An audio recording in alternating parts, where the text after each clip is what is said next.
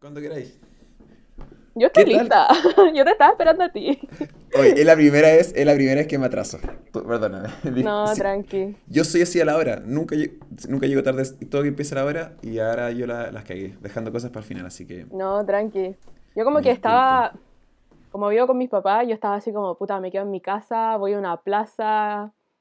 ¿Qué hago? Y de hecho salí a probar en la plaza y estaba muy oscuro, la internet estaba malísima, así que dije, no, ya filo, filo, en mi pieza nomás.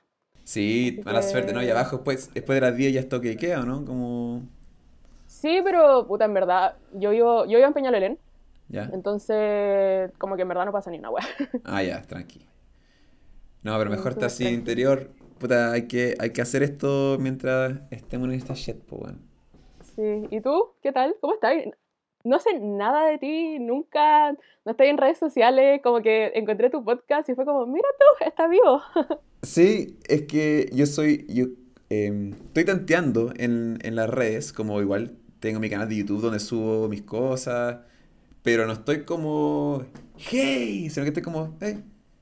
Pero estoy, y sí uso harto sobrenombres, qué sé yo, pero me preocupo de que mi círculo social chiquitito sepa un poco, pero no estoy como con ganas de...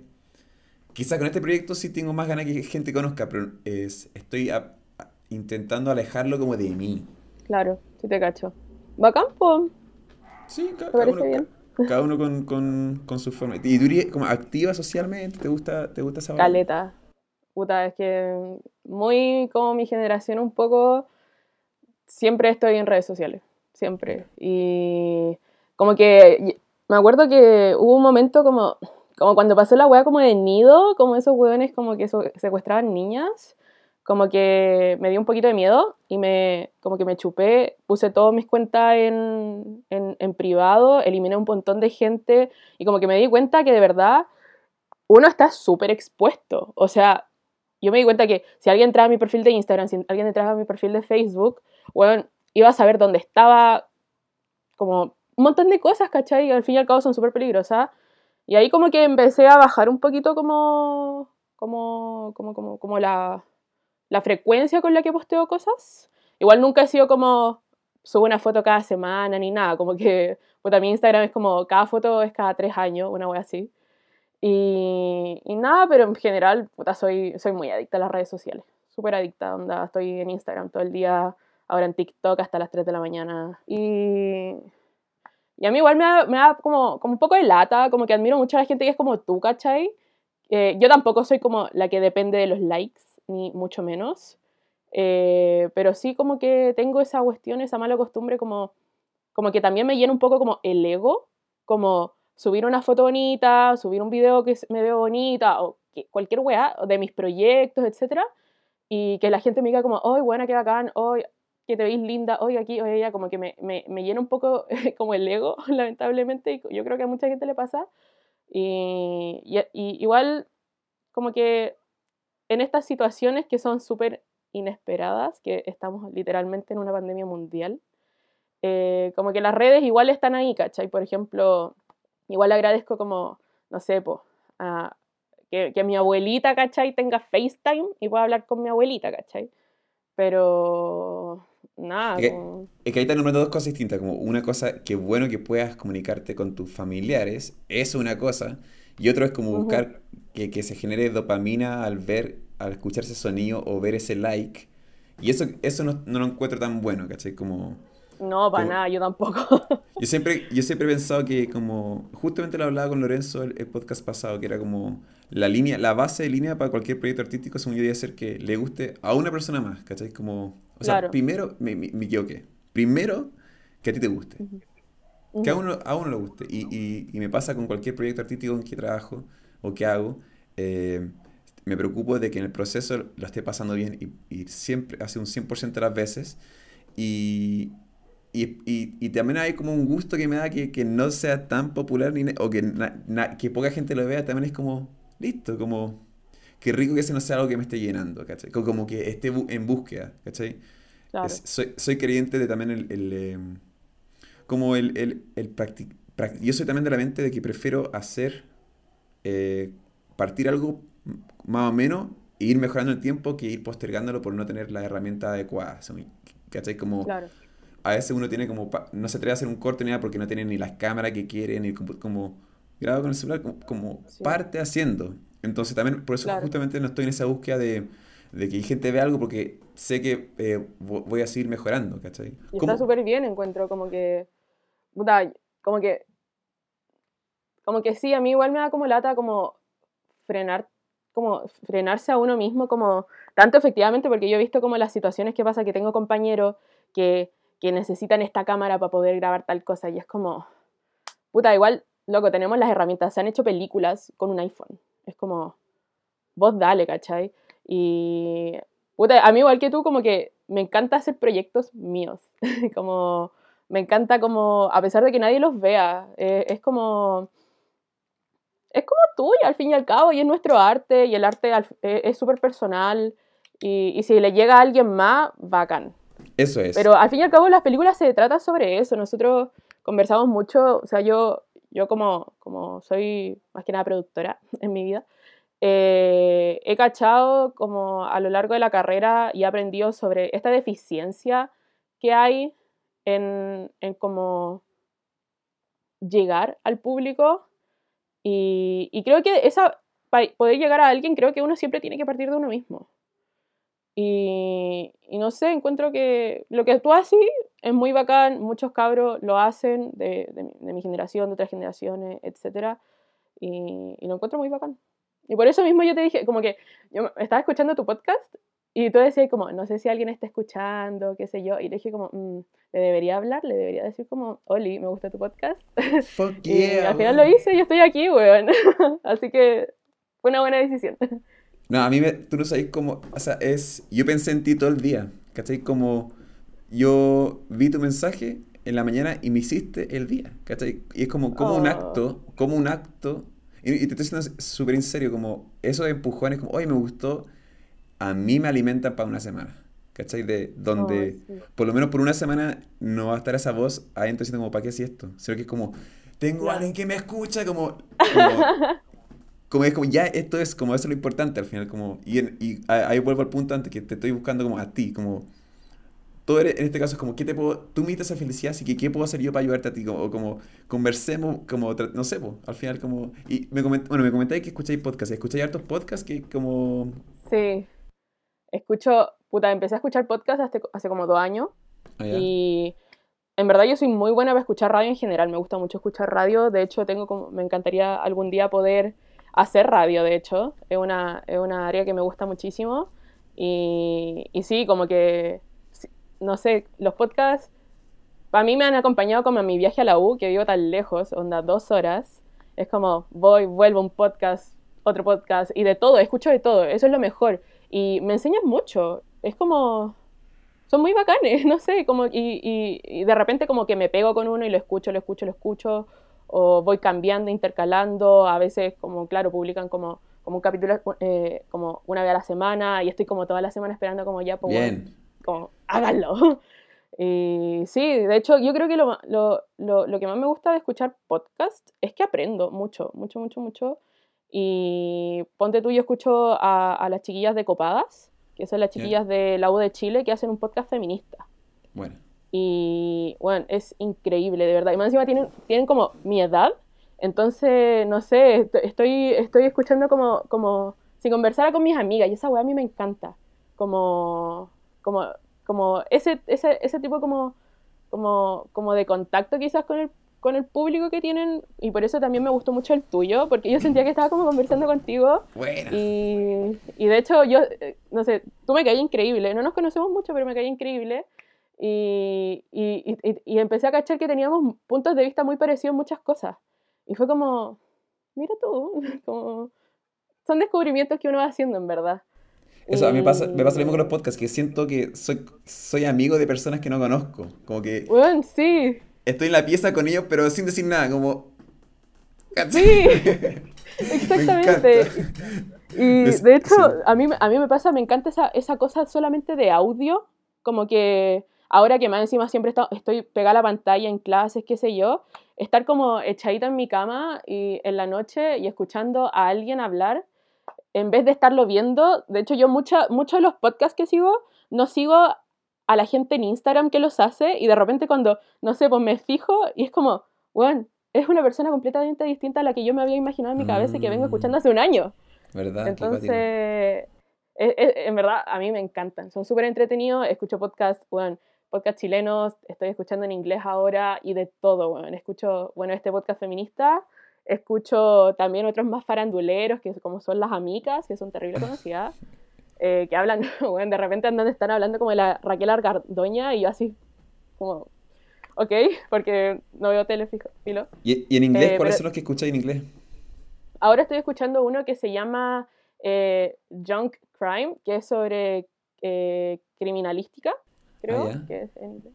Y que yo soy muy fan como de la criminalística en general. Me gustan mucho las películas de esa onda, las series de esa onda.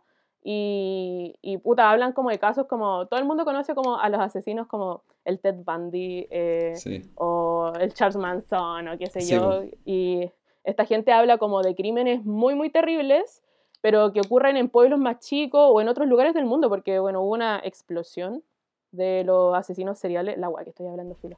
No, está Eh, bien. Como Mindhunters. Eh, como- sí, efectivamente, como en los 70, ¿cachai? Entonces, claro, y hoy en día está muy de moda y de hecho sigo una, a una youtuber que habla de la moda de los, eh, de los asesinos seriales hoy en día, que es muy extraño porque la gente anda como romantizando a ese, a ese tipo de gente y es como, loco, mataron a 30 personas. Pero filo, la verdad es que efectivamente escucho esta, a esta gente y hablan de crímenes más chicos, como, bueno, no sé, un hombre que tuvo enterrado como en el sótano a su hija por 20 años y la En Holanda, niña ¿no? como que tuvo 10 hijos. ¿Qué? Pasa, pasó un caso como en Holanda recién, como... Y Sí. otro como, no sé si fue en Noruega el otro, pero son casos cuáticos, weón. Weón, terribles, terribles. Y a mí en verdad yo soy muy... A mí me gustan muchas cosas y entre esas cosas eh, la psicología en general. Y me llama mucho la atención eh, cómo, cómo estos personajes actúan, ¿cachai? Como, ¿qué les pasa por la cabeza? O como para cometer esas atrocidades, ¿cachai? Pero eh, es lo mismo que pasa en Mindhunter. De hecho, Mindhunter me encanta, que es como, ¿qué les pasa a esta gente para llegar a hacer lo que hacen y el por qué, por qué lo Mm. hacen, ¿cachai? Y no, como que me entretengo mucho ahí. Puta, puedo meterme a un tema ahí si querís, como una teoría que no, no, no he explorado mucho, pero era como la forma en que tú y yo nos comportamos es porque estamos, porque hay leyes, porque hay policía, porque hay familia, porque tenemos, hay normas sociales que no, no verbales que, estamos de acuerdo, no usar ropa, eh, no decir tantos garabatos, que eso es como, pero hoy también no matar, no hacer daño a otro, y eso es porque estamos en esta civilización. Pero si las Claro. cosas empiezan a ir a alejarse de eso, y ya eh, estamos en un contexto donde más extremo, donde ya no estés con tu familia, no estés con tu amigo, es más supervivencia, uno se comportaría de maneras distintas. Entonces, Ujú. a la hora de juzgar a estos, a estos criminales, que lo llamamos así, ¿cachai? Eh, et- eh, está muy bien lo que hacen estos detectives, estas- los- la psicología de analizar el por qué, y es como, al parecer, ellos no tienen esas normas, como la teoría mía es que todos somos capaces de hacer esas cosas, como porque todos somos humanos, pero sentados desde esta posición donde tú y yo tenemos cuatro paredes, está todo tranquilo, como, como eh, se ve más loco o más lejano el cometer un crimen así, pero es verdad, como si tú te metes, la- eh, es muy importante meterse justamente en la cabeza de estas personas, como qué, qué pasó, qué clic hubo para que lo hizo como que romper con estas reglas, que son reglas imaginarias, porque el ser humano, sí, creo yo, está dividido dos, como el lado racional y el lado animal, y, y, y totalmente. y, y lo más cuático que est- esta gente hace cosas racionales en el sentido que es como eh, meten a una hija con llave, con candado, hay como toda una inteligencia en hacerlo, pero es un auto muy animal de como, no sé. Sí. eh, pero hay, un, hay, hay, una, hay una atracción que siento yo como, eh, a mí también me parecen interesantes esos casos, como la palabra es la contraria al tabú, algo que como te gusta, no sé, como... Todos somos como mor- es el morbo, es como yo no Sí, tengo es problema morbo, en- totalmente. es morbo, ¿cachai? Yo, yo, no, yo sacar todo al aire, como es verdad, pues yo soy morbosa, a mí también me gusta investigar sobre esas cosas, como... Y, y Igual empiezo- sí. Bueno, yo soy demasiado morbosa para mis weas, como que. Ya, no, no voy a decir eso mejor. Di- di- ¿Qué cosa, qué cosa? No, es que cacha que. cacha que hay una, hay una, una revista que se llama True Crime Magazine y que postea fotos reales de los crímenes más famosos cometidos. Weón, y a mí me duele la guata ver esa weá, pero me acuerdo que una vez me metí y fue como, concha tu madre, como... Y, de- y y me empecé a cuestionar a mí misma, yo dije como, weón, ¿por qué estáis haciendo esto? ¿Y por qué te llama tanto la atención esta gente? ¿Y por qué aquí? Y como que efectivamente lo que tú decías, hay, hay como- hay un tabú detrás que yo creo que hasta cierto punto se tiene que seguir manteniendo tabú, pero Sí. efectivamente yo estoy muy de acuerdo contigo sobre el tema de que si a, si a cualquiera de nosotros nos pusieran al límite, yo creo que cualquiera es capaz de matar a alguien. Onda, eh, hay, una, hay un instinto detrás como muy fuerte igual. Pienso como en tú viendo las fotos, como me imagino que tuviste las fotos desde tu computador, en tu pieza, en tu privacidad, donde nadie te va a juzgar. Ya, pues si, si para ver esa foto tienes que entrar a una biblioteca y tienen que sacar una foto sacar un número, quizás no iríamos. ¿Por qué? Porque gente sabría, ¿cachai? Pero a mí, y, y por qué creo que hay una atracción? Siento yo que es por una atracción a, a- a lo desconocido, en el sentido que es como, pasa lo mismo con la desnudez, como estamos en una sociedad donde tenemos que usar ropa cuando se muestra algo que, que, que oculto, es como ¡oh! Atractivo, y en este caso como ver Claro. a alguien muerto, o alguien con sangre, la casa, la, es como, wow, así. Y no es, y Sí. no es- y no es que me caliento viendo, sino que es como, wow, como, yo- me pasó hace Sí, muy como poco, que te genera como una adrenalina extraña. eh, Como, extrañísimo. Vi hace poco la- la- Sí. eh, un video de un tipo que, que lo había atacado un oso y sobrevivió, pero tenía toda la cara, ah, toda la cara así, y yo estaba, lo, lo vi como mirándolo como, oh, mira tú, pero no traumado, sino que, wow, como... sí, Y, y se- y de hecho se lo, se lo envié a mi hermano como, cacha un amigo que se rajuñó, como... como- Ya. como- y no, ¿qué, qué chucha esta weá? Así, como Sí. decía, ¿para qué me enviáis esta weá? Yo, oh, sorry, weón. Como tenemos Sí. sentido de humor un poco distinto, así. Sí, Oye, igual, ¿Mm? dime.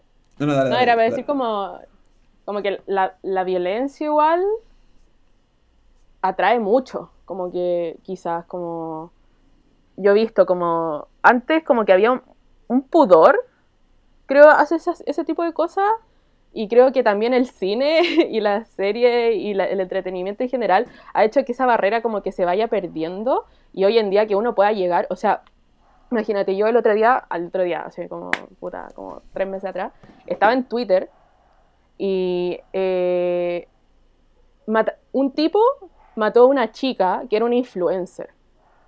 Y... ¿En Corea, sí? O... No, no, en Estados Unidos. Ah, ya. Y, y, weón, y toda la gente. Y más encima, el weón publicó eh, las fotos de ella muerta en todos lados, en Instagram, qué sé yo. Y, weón, y de repente yo estaba como bajando en Twitter y me aparecen las fotos. Y yo así como, weón, no hay, no hay ningún pudor de parte de mucha gente. Hay gente que sí, obviamente, como que uno al, al toque como persona común y corriente o persona un poco más cuerda, eh, empieza a denunciar, ¿cachai? Etcétera. Lo mismo que pasó hace poco con una chica mexicana, que fue terrible, que en, en México, como hay tanta violencia, qué sé yo, no en todos lados, no quiero generalizar, tengo amigos mexicanos, eh, pero el- las fotos de esta chica salieron a la luz y, Pero muerta, y weón, los diarios, weón, muerta, descuartizada. Y, y salieron a la luz. Y a mí me aparecieron en Facebook. Y, y yo así como, ¿qué? Como-. ¿qué está pasando? ¿Cachai? Como, como ya, yo, yo, yo llego a un punto en lo morboso. Pero hay gente que, no sé, disfruta viendo estas cosas. Y qué sé yo. Y ahí como que de a poco como que fui perdiendo como un poco lo que se dice como la fe en la humanidad, pero después la fui como recuperando porque se formó algo muy bonito que, eh, bueno, uno denuncia la foto y después Twitter como que pone ojo en el tema, qué sé yo, y lo que empezaron a hacer chicas fue que eh, en el hashtag, porque tú te metías ahí a las tendencias en Twitter y veías como eh, cuerpo de, eh, no me acuerdo cómo se llama la chica, cuerpo de la no sé cuánto, eh, asesinato de tal chica, bla, bla, bla, y aparecían las fotos. Entonces lo que empezó a hacer la gente fue empezar a, a usar el hashtag en Twitter, pero en vez de las fotos, como de ella muerta, eran fotos bonitas. Bonitas, o Ah. sea, perritos, florcitas, Bueno, y entonces cuando eh, buscaba ahí el hashtag ya no te aparecían las fotos del cuerpo. Ah. Te aparecían puras cosas bonitas. Pensé que iban a salir fotos bonitas. No, ¿qué pasó, weón? No, No, te me cortaste. Puta concha madre, ¿qué pasó? Puta la wea.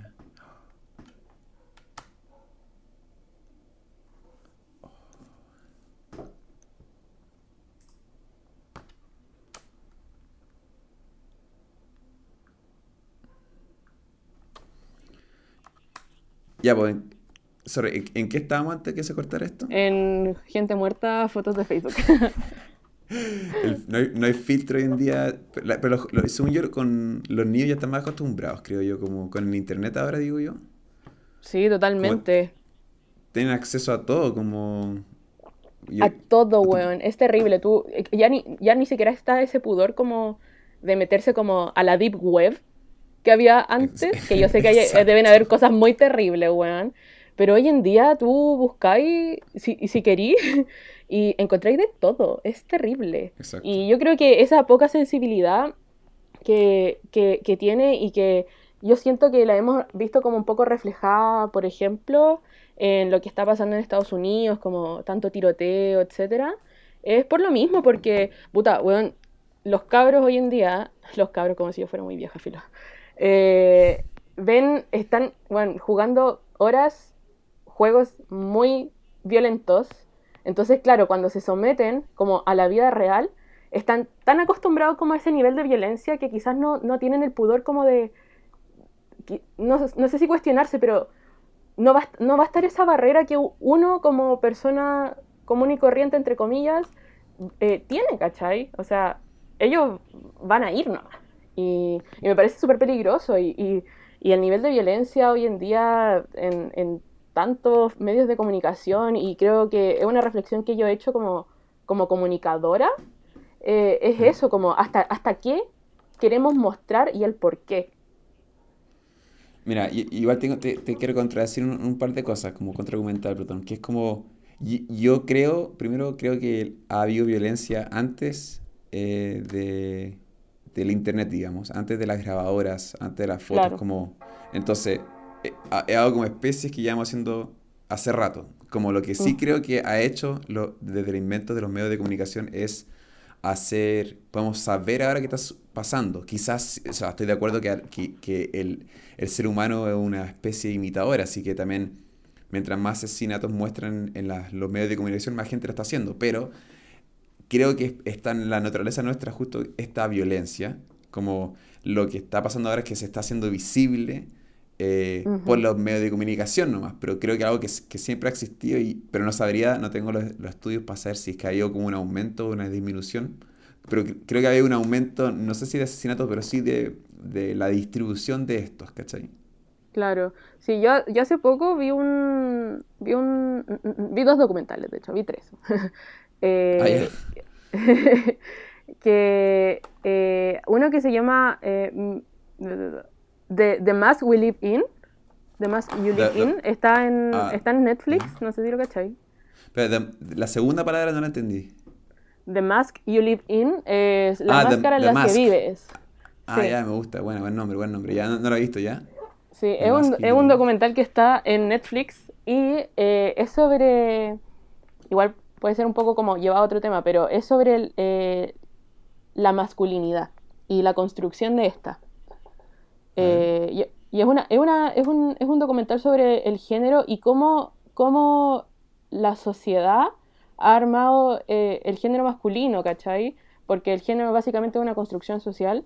Y hay una parte muy interesante que habla sobre, em, claro, todo este consumo que tienen los niños desde muy temprana edad y que efectivamente yo, yo estoy súper de acuerdo contigo que hay, hay, un, hay una violencia eh, desde hace mucho tiempo y entre todos y que está dentro de nuestra naturaleza como, como propios animales igual. Exacto. Pero, pero, pero efectivamente, cómo los medios han hecho que aumente este y la- el consumo de esta. Y ahí lo- eh, en ese documental lo muestran y lo especifican muy bien y con estudios y una cosa muy bacán. Y que efectivamente esta, lo- lo- el consumo de esto hace que eh, las sociedades se forman al fin y al cabo. O sea, nosotros imagínate, vivimos ya en una sociedad totalmente audiovisual. O sea, es como todos estamos consumiendo cosas, imágenes todo el día, todo el rato, o por lo menos la gran mayoría. Entonces, es algo, es eh, eh, una cosa súper interesante que yo no soy experta, pero que ahí en el docu lo hablan mucho más específico. Y, y también vi otro que se llama Misrepresentation, que también está en Netflix, y que, y que habla como otra parte, que creo que aquí ya me estoy saliendo un poco el tema, que es efectivamente como, como, la, como, como las mujeres hemos sido representadas eh, a lo largo de la historia de los medios de comunicación y, y todas estas estas imágenes que consumimos y, y, que son muchas veces poco irreales y que se, y que se forman estos estereotipos de la mujer eh, como sensual, ¿cachai? Ups. Eh, la mujer sensual eh, como objeto de consumo o la mujer como dueña de casa, etcétera, etcétera, y nos han dicho cómo, cómo nos tenemos que ver, ¿cachai? Y, nada, es como...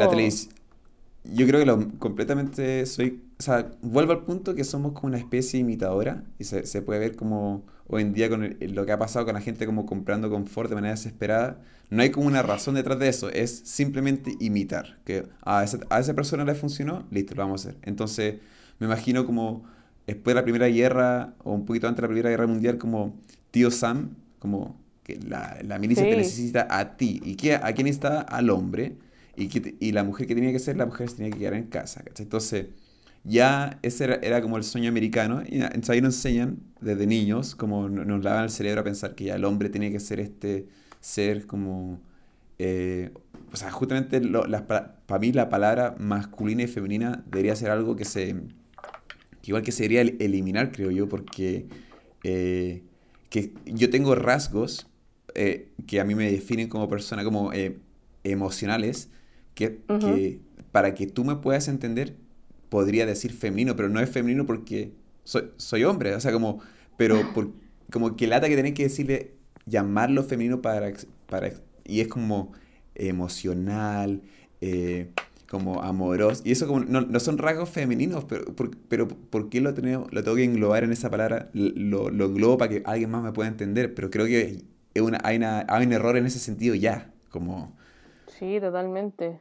El hecho de, dividir ya esto, esto es femenino, esto es masculino, y que, y, que de alguna manera te dicen, tú no podís, si tú eres mujer o si tú eres hombre, tú no podís sobrepasar esta barrera, ¿cachai? O sea, los hombres no pueden ser sensibles aquí que allá, y las mujeres no pueden ser, no sé, pues fuertes o tener ciertos trabajos, o sea, es como, es como estúpido, al fin y al cabo. Como... Estamos en ese cambio, está, estamos viviendo, tú y yo estamos viviendo ese, el proceso y cuando seamos canosos eh, vamos a estar viendo, va a ser otro cambio, vamos, o sea, siento que vamos allá, ¿no? los géneros están, o sea, yo, yo, sí soy creyente de que hay, yo soy creyente de que hay dos géneros, masculino y femenino, pero sí soy creyente de que te puedes eh, identificar con lo que quieras, ahí, ahí, me da absolutamente lo mismo esa, esa opinión, y como, eso no tengo problema, ¿cachai?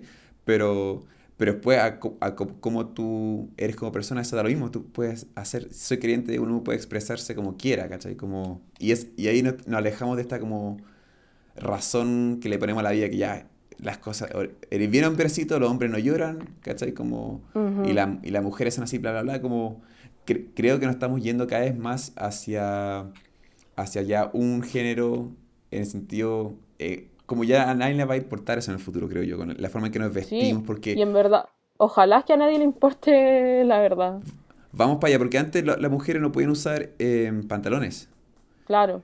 Y, y, y, ya en un tiempo más, porque si yo llego a, a, la junta de mi familia y voy con un vestido, gente va a decir, ¿qué chucha estáis haciendo? Como, no, no, o sea, igual voy a poder comer con ellos, ¿cachai? Pero, me, pero sí sería como, oye, ¿qué onda? ¿cachai? Como, y, y, según yo, en, en 100 eh, años más, 50 años más, eso no va a importar, ¿cachai? Tal como, según yo, hoy en día, cuando formulábamos frases y decimos, oh, ¿cachai? Tengo un amigo negro o tengo un amigo gay, ¿cachai? Como, ¿por, ¿por, qué no puede ser, tengo un amigo, ¿cachai? O tengo una amiga, como, porque, como le tenemos que poner lo que hace, entre comillas, especial o distinto a esta persona, como, o oh, es vegana, como, esas cosas, eh, según yo, eventualmente en el vocabulario se, se, nos, se nos va a ir yendo, creo yo, como... A, así, así creo, eso creo que hacia dónde vamos, creo.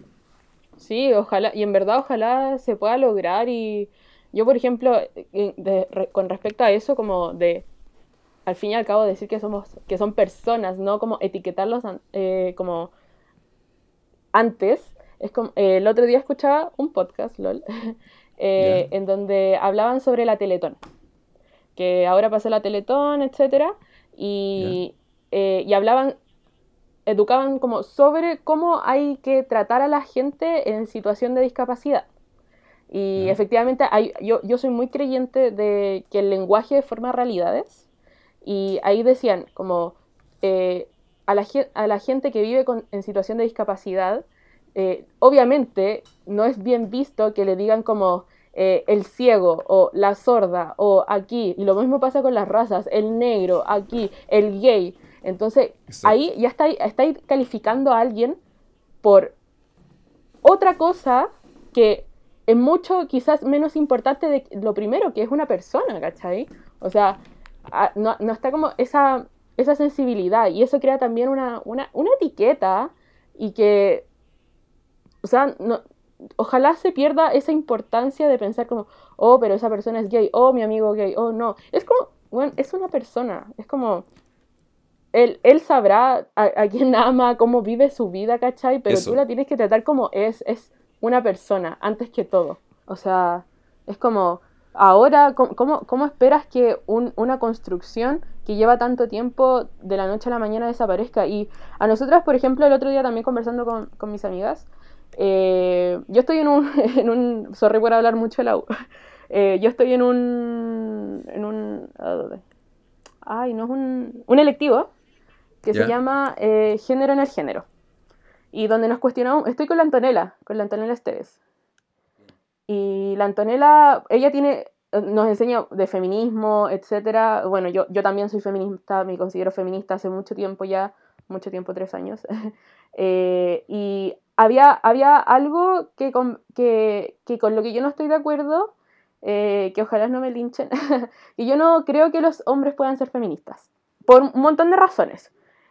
Pero eh, hablando con mis amigas, eh, muchas opinaban muy parecido, por mucho que sea una, una, como una posición quizás un poco radicalizada.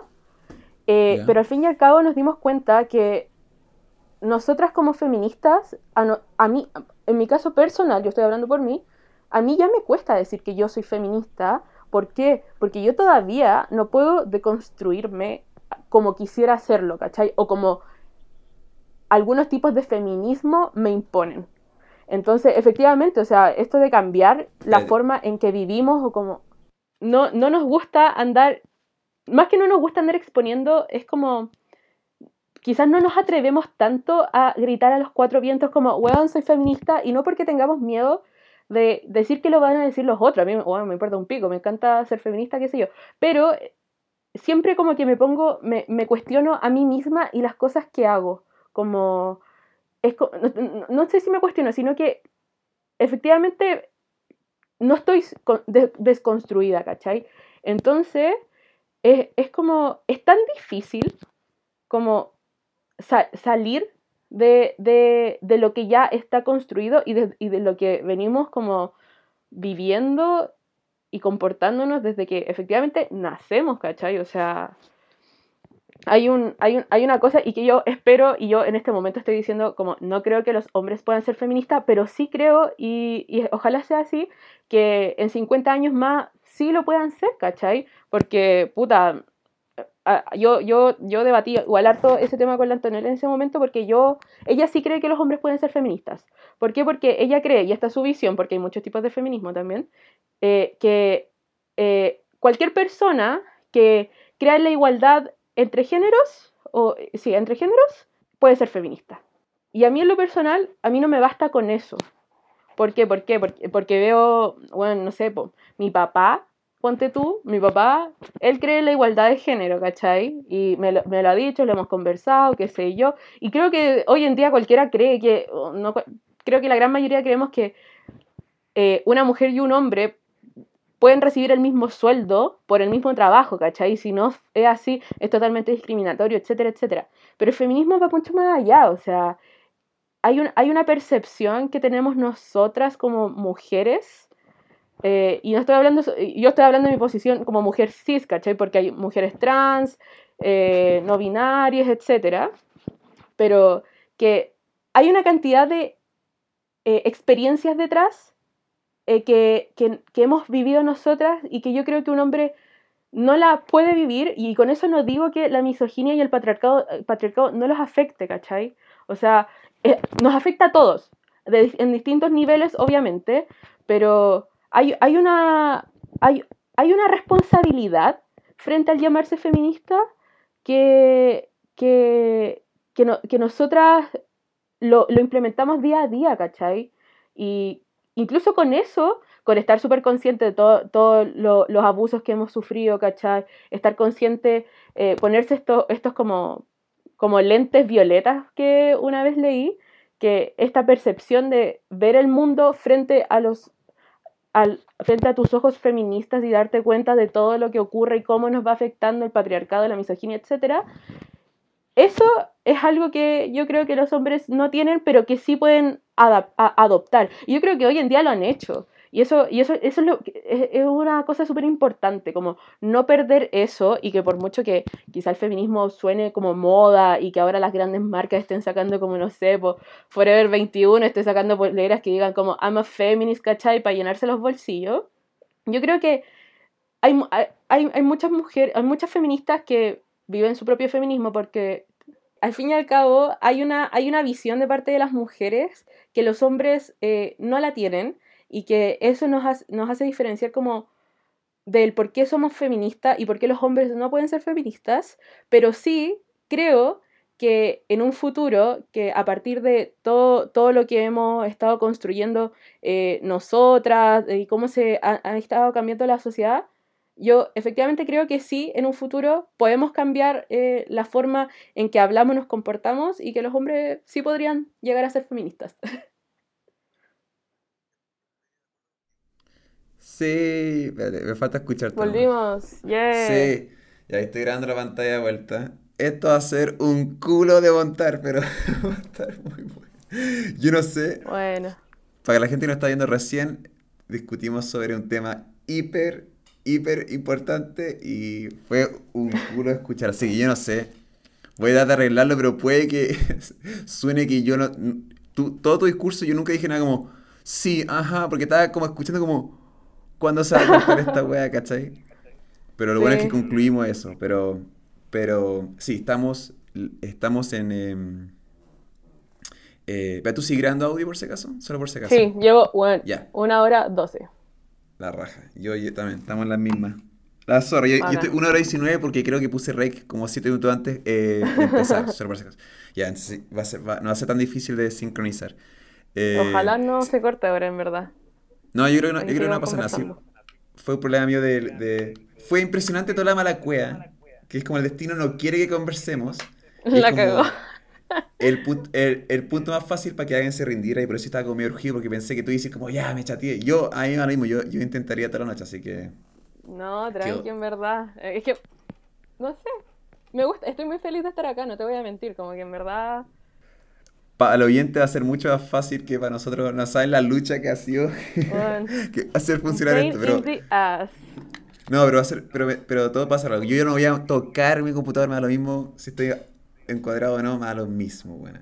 Pero volviendo, agarrando un poco el tema que estamos hablando, como creo que como especie humana estamos eh, como constantemente cambiando. Y, y, y, como comentaba antes, como la mujer antes, por ejemplo, lo podían usar shorts y el hombre vestido como eventualmente nos vamos a reír mirando para atrás diciendo como cómo era posible que hiciésemos eso. Como... Bueno, ojalá, de verdad ojalá, yo, yo tengo mucha fe de que de verdad estas cosas pueden cambiar y que no, no ocurra algo, puta. ¿Sabéis que con esta weá del coronavirus siento que cualquier weá puede pasar? Y, y siento que no sé, ojalá no llegue, no sé, algún dictador terrible mundial, weón, para decir, no, todos los hombres tienen que vestir de azul y todas las mujeres de rosado, porque ha sido un avance tan grande, o sea, imagínate, yo, yo empecé a descubrir el feminismo cuando entré a la U, o sea, bastante vieja. Eh, y, y antes de eso, claro, yo me, yo me regía mucho por, por, lo, por la wea social que haya, que me decía cómo comportarme, además de mi mamá, que siempre me decía así como, bueno, tenéis que ser más femenina, etcétera, etcétera. Y cuando, cuando descubrí el feminismo, que espero que, siento que cuando uno descubre el feminismo es algo que después no podéis soltar, porque encuentras una liberación en ti. Y, y, y darme cuenta de cómo me comportaba antes o, y, y, cómo trataba al resto de mis, no amigas, a las mujeres en general y mi actitud frente a los hombres, porque yo me considero una mujer, mujer cis, heterosexual, es súper tóxico y, y, no quiero que si el día de mañana, en este momento no quiero tener hijos, pero si el día de mañana llego a tener hijos, no quiero que eh, sigan cayendo en eso porque no, no hace bien, no hace bien, de verdad no hace bien. Hoy, hoy en día me encanta eh, la sororidad, ¿cachai? Como me encanta eh, que, no, tener conflictos con otras mujeres por el cómo nos vemos o por, por peleas hueonas entre, por, por hombres, ¿cachai? Que eso pasaba cuando yo era, era adolescente. Entonces, encuentro que el feminismo es algo que tiene que avanzar. A mucha, hay, hay muchas ramas del feminismo y me carga cuando eh, hay feministas más radicales que te empiezan a, meter como el feministómetro, feministómetro que, que, le dicen, que te empiezan a medir como es, lo que estáis haciendo es feminista, lo que no, estáis haciendo no es feminista, etc. Y yo, yo en verdad soy bastante liberal en el aspecto, como que no me molesta que, por ejemplo, el feminismo esté de moda, ¿cachai? Encuentro que es una moda interesante, como eh, que quizás la gran mayoría deberíamos adoptar, pero espero que no se abandone, porque yo creo, viéndome ahora, ojalá no escupa el cielo, eh, siento que nunca voy a dejar de ser feminista, ¿cachai? Y ojalá sea así, las sociedades empiecen a cambiar y, y, que, que, la, que, las chiquillas del día de mañana no sufran lo que, lo que uno sufrió cuando era chica, weón, que fue bastante, era bastante desagradable. Primero yo creo que para, para, generar grandes cambios eh, uno tiene que empezar por uno. Entonces fue, fue bien como partiste diciendo que tu mamá te decía cosas como eh, tenés, que ver, tenés que verte bonita porque tenés que estar bonita, qué sé yo. Entonces cuando a ti te toque o ser tía o ser eh, tía de una amiga, digamos, no, no, directamente como sobrina o sobrino, eh, o, o, con tus niñas o tus niños, ahí es cuando entra en labor tu función, que, o sea, cómo vas a, tú cómo los vas a educar, porque es, de esa, de, es desde ahí donde, donde se genera el cambio, como en, en, la generación más chica. ¿cachai? Entonces... Totalmente, de hecho, ah, yo, imagínate, yo le enseñaba a mi mamá sobre feminismo y mi mamá se, se, se, se, ha dado cuenta y eso es súper importante. Bueno, mi abuela, o sea, mi abuela que es evangélica, ¿cachai? Muy tradicional. Yo, yo me he sentado con ella y le he conversado y, y, discutimos y le, y le, planteo mi punto de vista y yo también obviamente lo entiendo, eh, entiendo el de ella, pero ella ha aprendido y, y de repente, no sé, me, me, dice como, mi hijita, qué bueno que, que usted piense así, ¿cachai? Y, y, mi mamá, no sé, me, de repente me cuenta cosas y es como, no sé, pues, el otro día estaba en el estacionamiento del mall y había una, me acuerdo que me contó, una, una mujer que nadie la dejaba pasar, como en el auto, y ella como que dejó que pasara, y mi mamá llegó, me llegó contando como, weón, hice algo súper sororo, y yo así como, bacán, ¿cachai? Como, como qué lindo que, que, estemos aprendiendo de generaciones. Y, y, yo, y yo también me siento como, este es mi caso personal, como con una responsabilidad súper grande de educar al otro en respecto a muchos temas educar a mi mamá, educar a mi papá, a mi hermano, a, mi entorno, ¿cachai? Eh, es como, efectivamente, como tú bien dices, todo parte de uno. Y por mucho que uno sea un individuo que, no sé, yo no tengo grandes contactos, ni tengo fama, ni nada, los círculos son donde las cosas deben empezar para que empiecen a cambiar. Exacto. Y, y, no, encuentro que es súper bacán.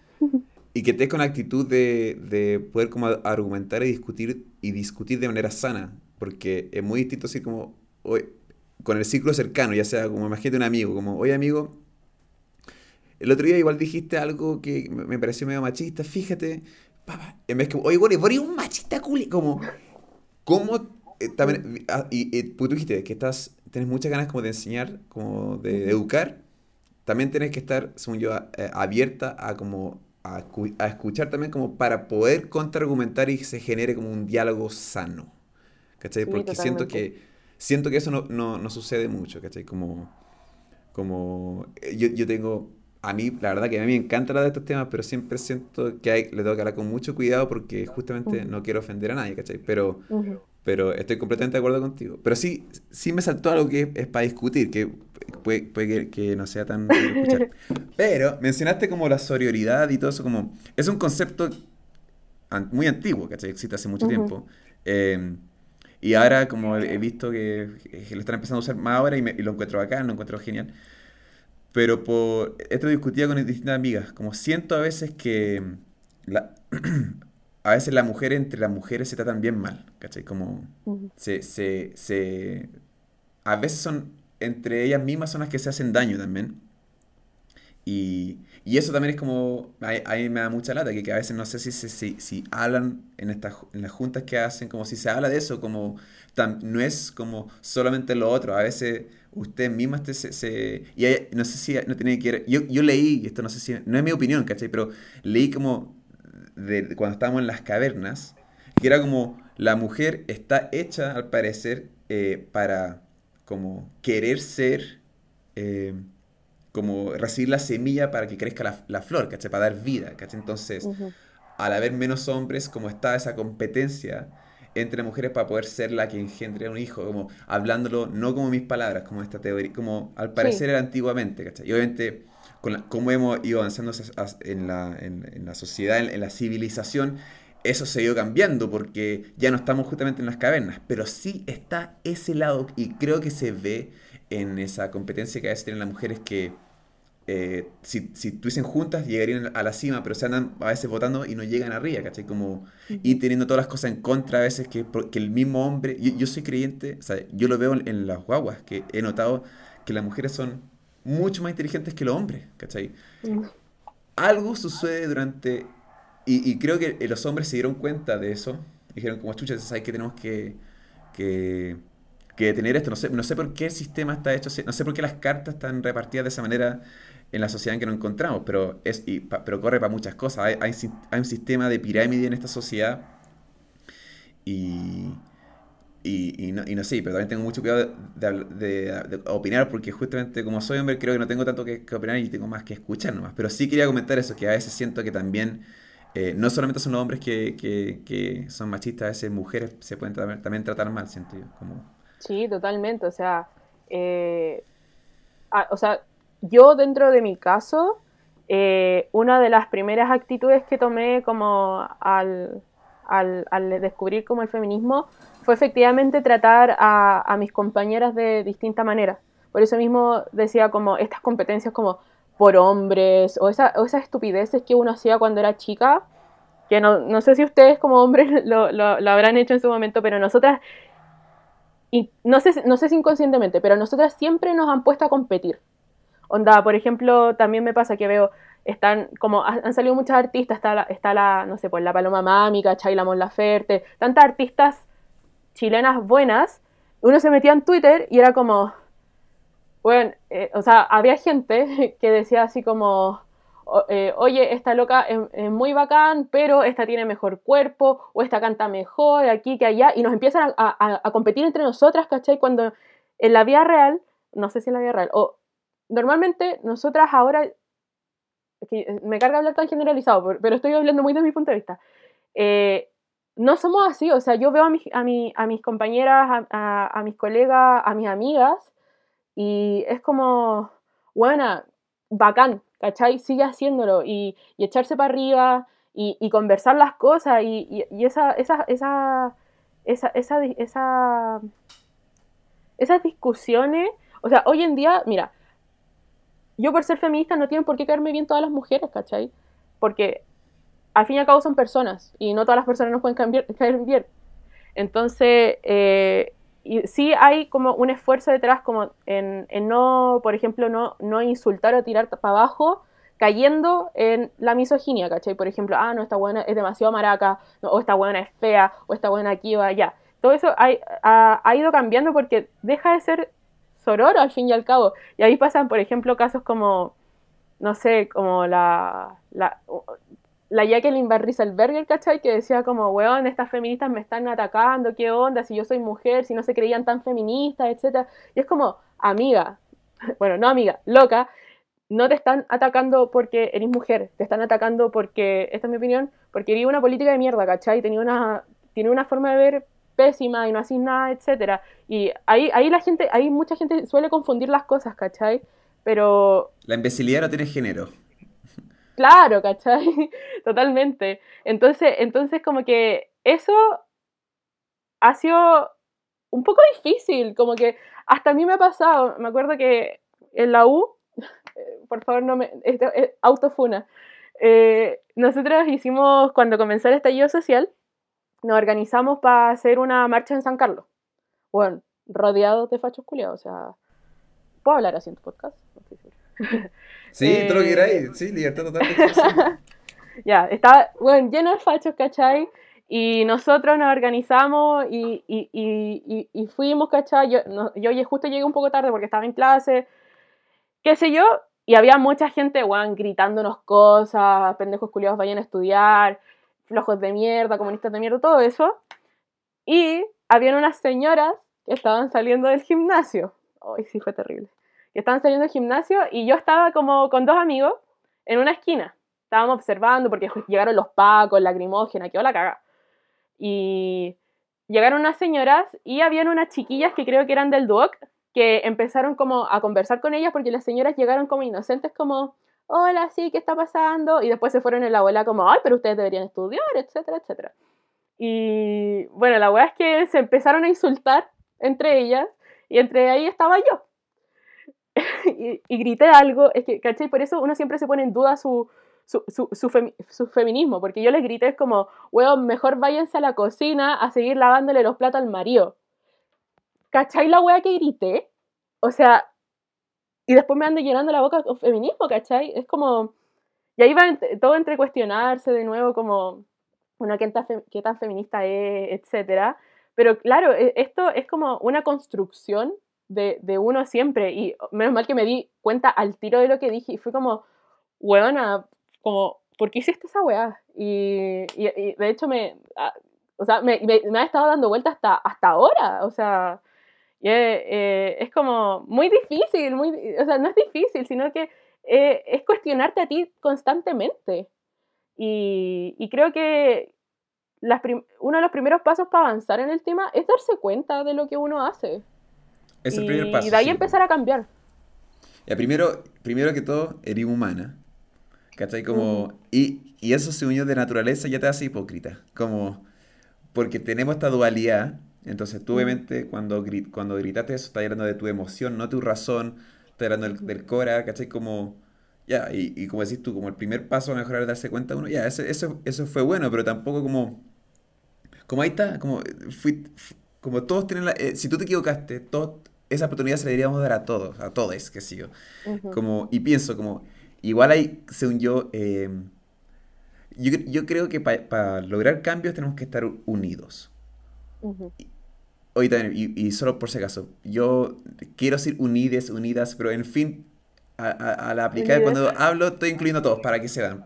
Solamente para no, para no demorarme en Imagínate, eso mismo es súper difícil, como implementar esta, este tipo de cosas como lenguaje inclusivo, etcétera. Exacto. Pero, pero también es como para que, para que la gente me entienda, porque la gente hace unidas, ¿qué significa eso? ¿Cachai? Como, ya, no importa. Pero como soy creyente de que todos tenemos que estar juntos para que funcione. Y, y, y yo te escuchaba, todo bien, pero sí en un momento comentaste como fachos culiados. Como la forma del vocabulario, si tú simplemente dices como fachos, o estas personas que pensaban distinto no son los que nos gritan, eso, eso ya cambia, porque para que cachis, creo yo. Si, si, si, había un fascista escuchando acá y, y, tú decís como, oye, fascista, que, que, no me gustaban, como, ay, ya te vas a escuchar, pero si decís como, fachos culiados, eh, la persona dice como, ah, ¿qué onda esta comunista de mierda? Como, y ahí no hay diálogo, ¿cachai? Como, hay muchas cosas, para que, sepa, que sepa, a mí me molestan mucho de amarillo, me dicen amarillo, como, como puedo meterme, como, pero sí intento eso, como, eh, queremos salir adelante pequeñas formas en que nos expresamos de, no el culiado eh, nos va a ayudar a llegar más lejos, ¿cachai? Como uno también comete los errores que uno critica, como eso también nos separa, ¿cachai? Como los, Entonces, ese, ese es ese, es como... al final, como no, no... Creo que estamos en un loop que se va repitiendo porque vamos cometiendo los mismos errores. Como que si queremos cambiar, eh, eh, eh, también dejar de, tratar mal o, o, pensar que si alguien piensa distinto a ti o porque te grita a ti, te gritan, te están gritando porque alguien les gritó a ellos y es un loop infinito, infinito, infinito, infinito. Y no, y no vamos a avanzar, ¿cachai? Y eso lo podemos decir hacia a lo que está pasando en nuestra sociedad, en Chile o en el mundo, o con la, la religión, o es, es, es, como todos nos tratamos de esculiados, ¿cachai? Como yo a veces también, eh, eh, también en este podcast me he expresado sobre tipo de persona y, y digo culiado también, pero como, porque también soy emocional, ah, esta persona es culiada, pero son, son menos personas que sí, pero... Sí. Pero eso, como que y, volviendo al tema como de, de, de, lo femenino y masculino, o el macho y la hembra, como es, según yo es juntos, juntos lo vamos a lograr, no separados, ¿cachai? Como, sí, totalmente. Pero no sé, lo, lo, lo otro que pienso que es como, también, eh, tú dices como, eh, que mencionaste antes que nos encontramos en una pandemia mundial, pienso, y tú, y tú dijiste que podría ser mucho peor, podría ser como ya los hombres tienen que estar así, las mujeres así, es posible que pase eso, es como... Como hoy día analizaba. Que Cualquier cosa puede pasar. Todo lo que ha pasado en la historia, ha, habido violación de derechos humanos, ha habido guerra, ha habido como asesinato en serie, ha, habido eh, también cosas muy bonitas. Todo lo, que, todo lo que ha pasado en la historia se ha hecho por el humano. Y nosotros somos humanos. ¿Me entiendes? Entonces está en nuestra esencia, como ya nacemos con una culpa sabiendo que han habido asesinatos. Entonces como a la hora de llegar y juzgar a alguien más, tienes que saber que en todo tu legado pasado, aunque no, no es tuyo, pero nos pertenece por ser humanos y es como, ¿qué podemos hacer para romper con este, este ciclo? Que es impresionante con las cosas, sean, hay un ciclo. Y, digo como, y pienso en cosas como ya esta pandemia, o que obviamente me, da mucha lata que esté pasando, pero también digo como, ¿qué va a pasar si es que cae un meteorito? ¿Cachai? Como, ¿qué va a pasar si, si realmente empiezan a ver como realmente fascistas? Como eh, como las cosas, ahí, chucha, vamos a estar pensando, hoy no era tan difícil, no era tan duro como nos tocó, ¿cachai? Como, pero según yo es como mezclando hartas cosas, que es como primero uno, después tus pares, y, y después como, como darle la mano al otro, al distinto, y tratar de como romper estas barreras, que siempre hace difícil porque el hacer daño va a ser siempre más fácil que, que trabajar juntos, pero al final como si tú puedes, como en tu hogar y en tu, eh, tu círculo social, como mantener esa actitud, y, son como, pequeños cambios como ahorrándonos el culeado, ¿cachai? Como así, eh, porque al, agregar un culeado se cierra, según yo, las puertas a un diálogo, a que alguien te escuche, a que a alguien le importe lo que tú piensas, ¿cachai? Como... Eso pienso, ¿cachai? Como, y, y, y si queremos, como, y si queremos estar juntos, tenemos que abrir esas puertas al diálogo. Y, y, y puta, un diálogo sano es cuando ambas, ambas se, parties se escuchan, ¿cachai? Totalmente. Estoy muy de acuerdo contigo. haciendo un pequeño cambio, ¿por qué me comentáis que sabéis tres idiomas? ¿Cómo es eso? Sí, sé tres idiomas. eh, bueno, sé español, inglés y francés. Porque viví un año en Francia. Ah, me fui a intercambio cuando tenía 17 años. Bueno. Y fue, bueno, increíble, increíble. De verdad, fue la mejor decisión que pude haber hecho en mi vida. Eh, fue como este igual es bien personal, pero yo sufrí mucho cuando tenía, cuando era más chica, cuando tenía 14, 15 años, estuve dos años seguidos yendo al psiquiatra eh, por una relación tóxica que tuve. Y bueno, menos mal que gracias al apoyo de mi familia, mis papás, de, mis propios eh, doctores, qué sé yo, pude salir adelante y se me presentó esta oportunidad de irme de intercambio. Eh, con, con, una, no sé si tú cachai, en verdad nadie los cacha, pero hay una, hay como, no sé, no sé qué son ni siquiera son, una agrupación, etcétera, que se llama Rotary Club. Y ellos tienen un, un, un, un, programa de intercambio de jóvenes y una amiga se iba a ir. Y la, una de las mejores amigas de mi mamá él, era la presidenta del club de aquí de mi comuna de Peñarolén. Y, y me postulé y tenía 17 años recién cumplidos y estaba saliendo de, esta, de este loop horrible en el que tuve que pasar, que, bueno, onda, no, no, literalmente mi, cerebro estaba tan mal que yo no me acuerdo de primero y segundo medio de mi vida, no me acuerdo de nada, onda, si, si me preguntáis qué hice cuando estaba en ese momento, ni idea. Y fíjate, la cosa es que postulé y, y bueno, mis papás en ese momento tenían la plata y todo y me pude ir. Y bueno, fue, fue, fue lo mejor, de verdad fue lo mejor. Fue como una especie como de renacer.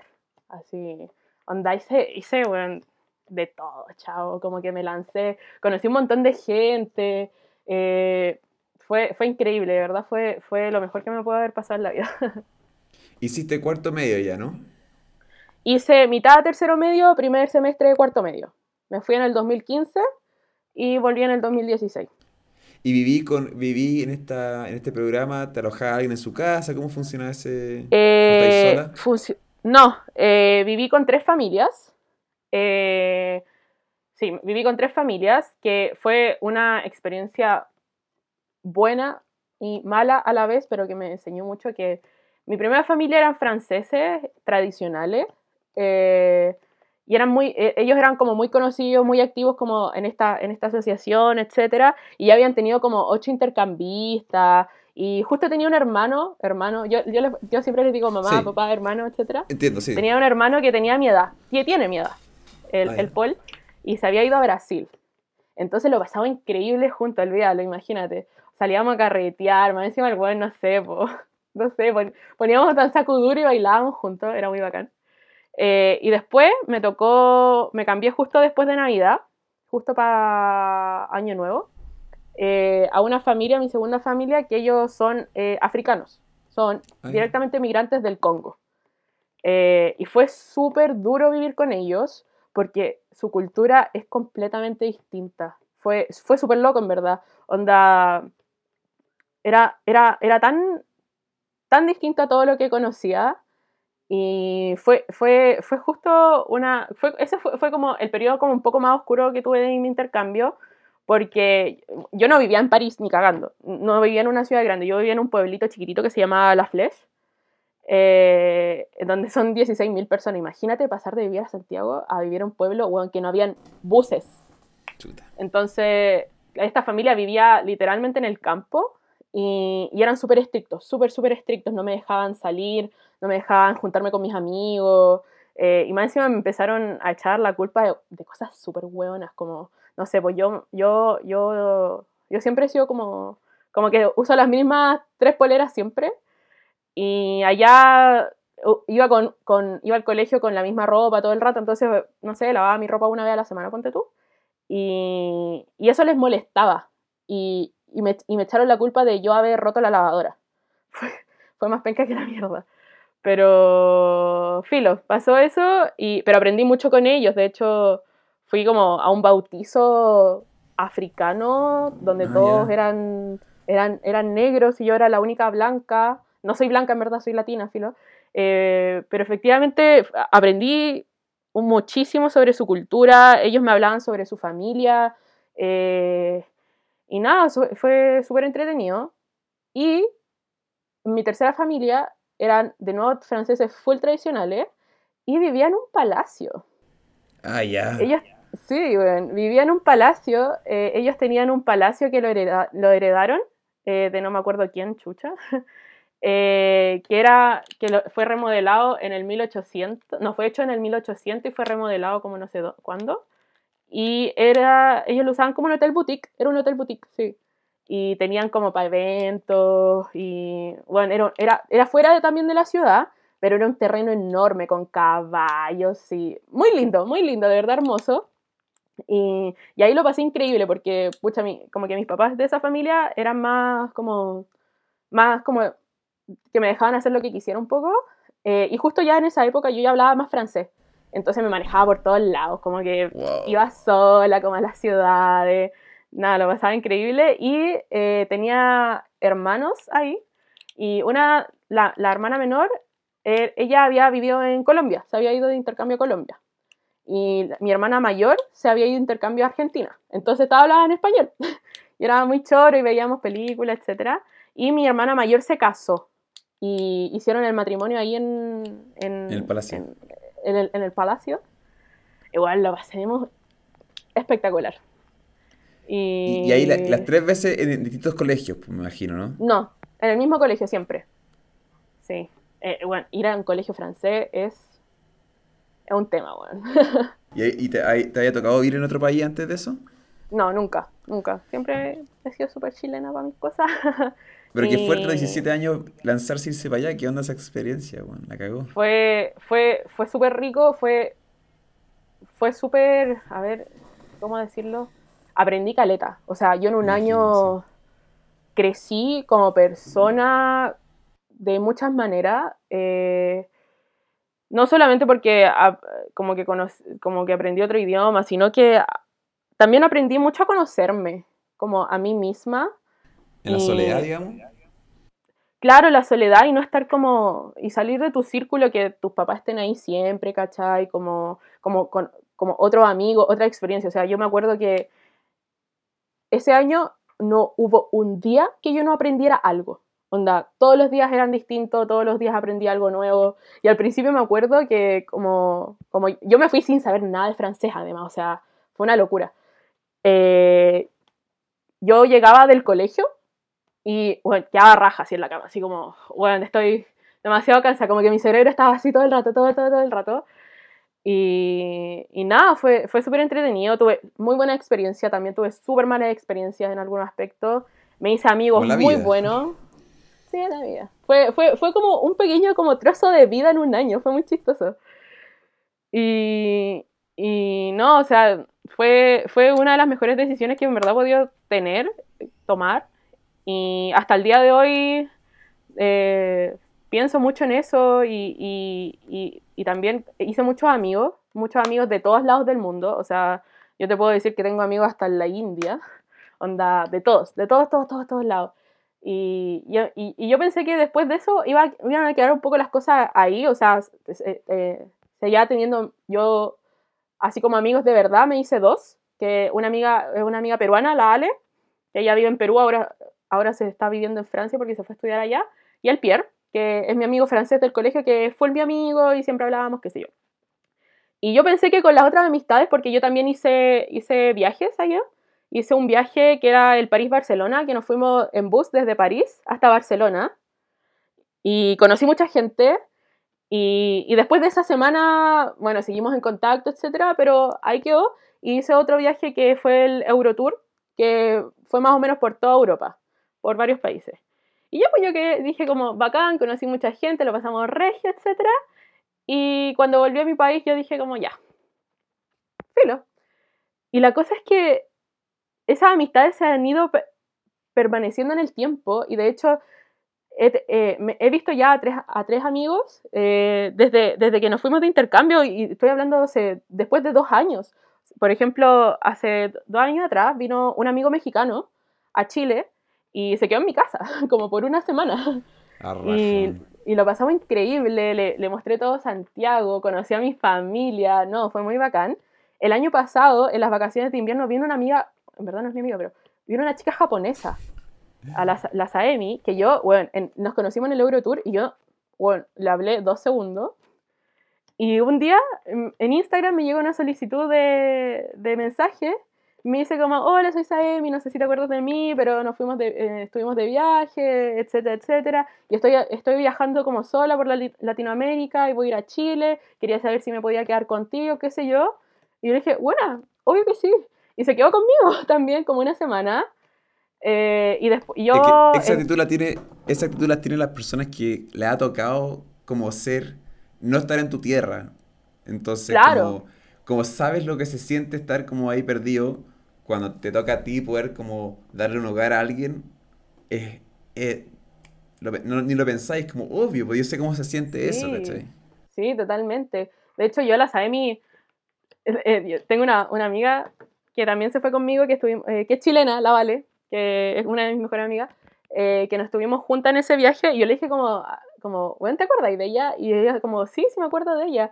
Y, como que ahí estuvimos hablando, nos juntamos, bueno, la llevamos a carretear, tomó piscola, y, bueno, y yo en verdad, mi, primera, mi primer pensamiento cuando me habló fue como, obvio que sí, y después me dijo que estaba viajando como por toda Latinoamérica, y ella es una chica japonesa, es chiquitita, ¿cachai? Súper inofensiva, y yo dije como, loco, si está, como no quiero que le pase nada malo a ella, la cojo. Se la van a comer viva, güey. Sí, muy muy bien.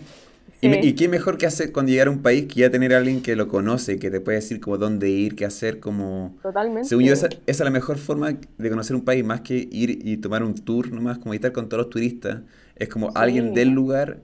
Pero eso justamente viene cuando ya, según yo, te ha tocado eh, viajar, ¿cachai? Como... Sí, y, y, sí, o sea... Y, tú comentabas delante, al comienzo comentabas que a veces con noticias como le perdí fe a la humanidad pero son como con estas otras noticias que yo le, le vuelvo a tener fe. Porque me acuerdo que hay también como, hay tantas maravillas y, y son esos, esas cosas como, ya, puede ser un, comentario tuyo o puede ser como, oye, aloja una semana en mi casa, ¿cachai? Como, eso, eso le cambia la vida a alguien. Como, también tengo amigos que han viajado por Europa y que en cada país que, que, anda, que, donde anduvieron había alguien que conocía y los, alojaba y podían como estar gratis alojando gracias a, a, a, a ser como amoroso, ¿cachai? Sí, no, es lo mejor. O sea, imagínate, yo en diciembre eh, fui a Buenos Aires eh, con un viaje que, hizo la U a Ventana Azul y yo me quedé un día más. Y, y, no, había cachado con quién iba a quedarme. o sea, que, que, que, yo había pagado el hotel, qué sé yo, y me iba a quedar un día más. Y yo de repente llegué y dije como, bueno, no tengo alojamiento para ese día más, ¿qué voy a hacer? Y le hablé a una amiga, que también la conocí en Francia, eh, a la Luz, y le dije como, porfa, alójame. Y me dijo como, bueno, obvio. Obvio. Y obvio, y de hecho me alojó, llegué a su casa, estábamos súper cansadas, ella estudia medicina, entonces estaba full exámenes, qué sé yo, y me alojó igual, y yo imagínate, yo a veces, filo, yo eh, justo ese día se quedaban otro, otros compañeros, otros amigos de la U, eh, y queríamos ir a carretear, y era viernes queríamos ir a carretear, qué sé yo, pero yo no, sabía si ir a carretear porque estaba con la luz y ella se tenía que levantar a las 7 de la mañana al día siguiente y me dijo como, buena, cálmate, anda. Yo le dije, ya, bacán, gracias. Y me dijo como, cuando llegué, llámame y yo te abro y ningún problema. Y yo así como, bueno, bacán.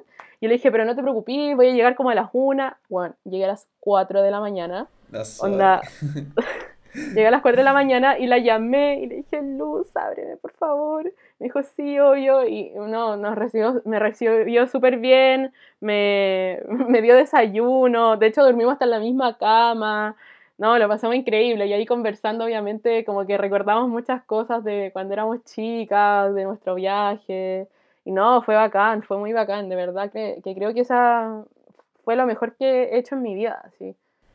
¿Y tú te imaginas el futuro eh, en Chile o, en otros países? Pucha, la verdad es que me lo imagino afuera, pero no para siempre.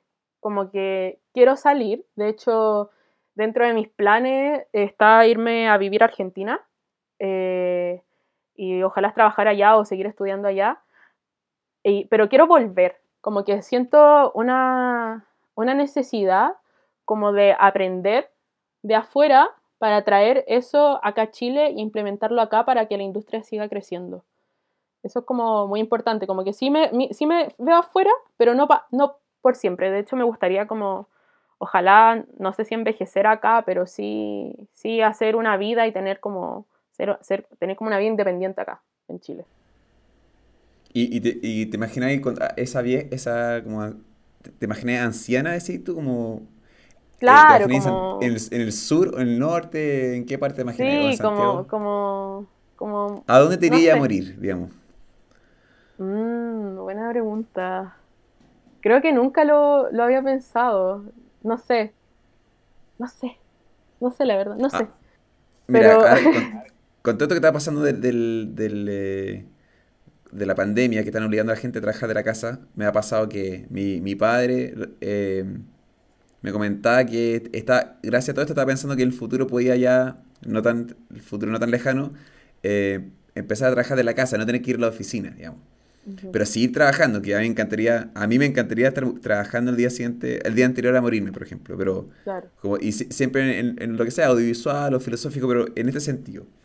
Pero sí me imagino, eh, no en esta, en esta ciudad, sí, me imagino en el sur, pero sí trabajando, eh, o no sé de dónde, puede dónde sea, pero sí, eh, no sé de dónde, pero sí me gustaría estar trabajando el día anterior, ¿cachai? Claro.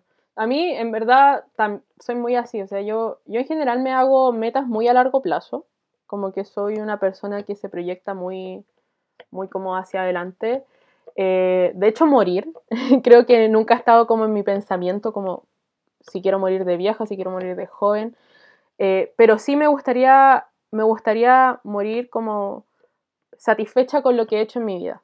Como me gustaría, no, no sé si estaré jubilada, no sé, pero sí quiero dejar una huella eh, en, el, en, el, mundo, como puede ser para mí, para, para mi familia, para mi círculo cercano, o algo más grande, como no sé, pero sí quiero morir como satisfecha. O sea, yo, yo justamente hablaba de esto con, con Lorenzo y, decía como la teoría que tenía yo de la vida es como ser como una fruta, en el sentido que la fruta, tú comes una manzana y después las semillas las botas eh, y después crece otro árbol.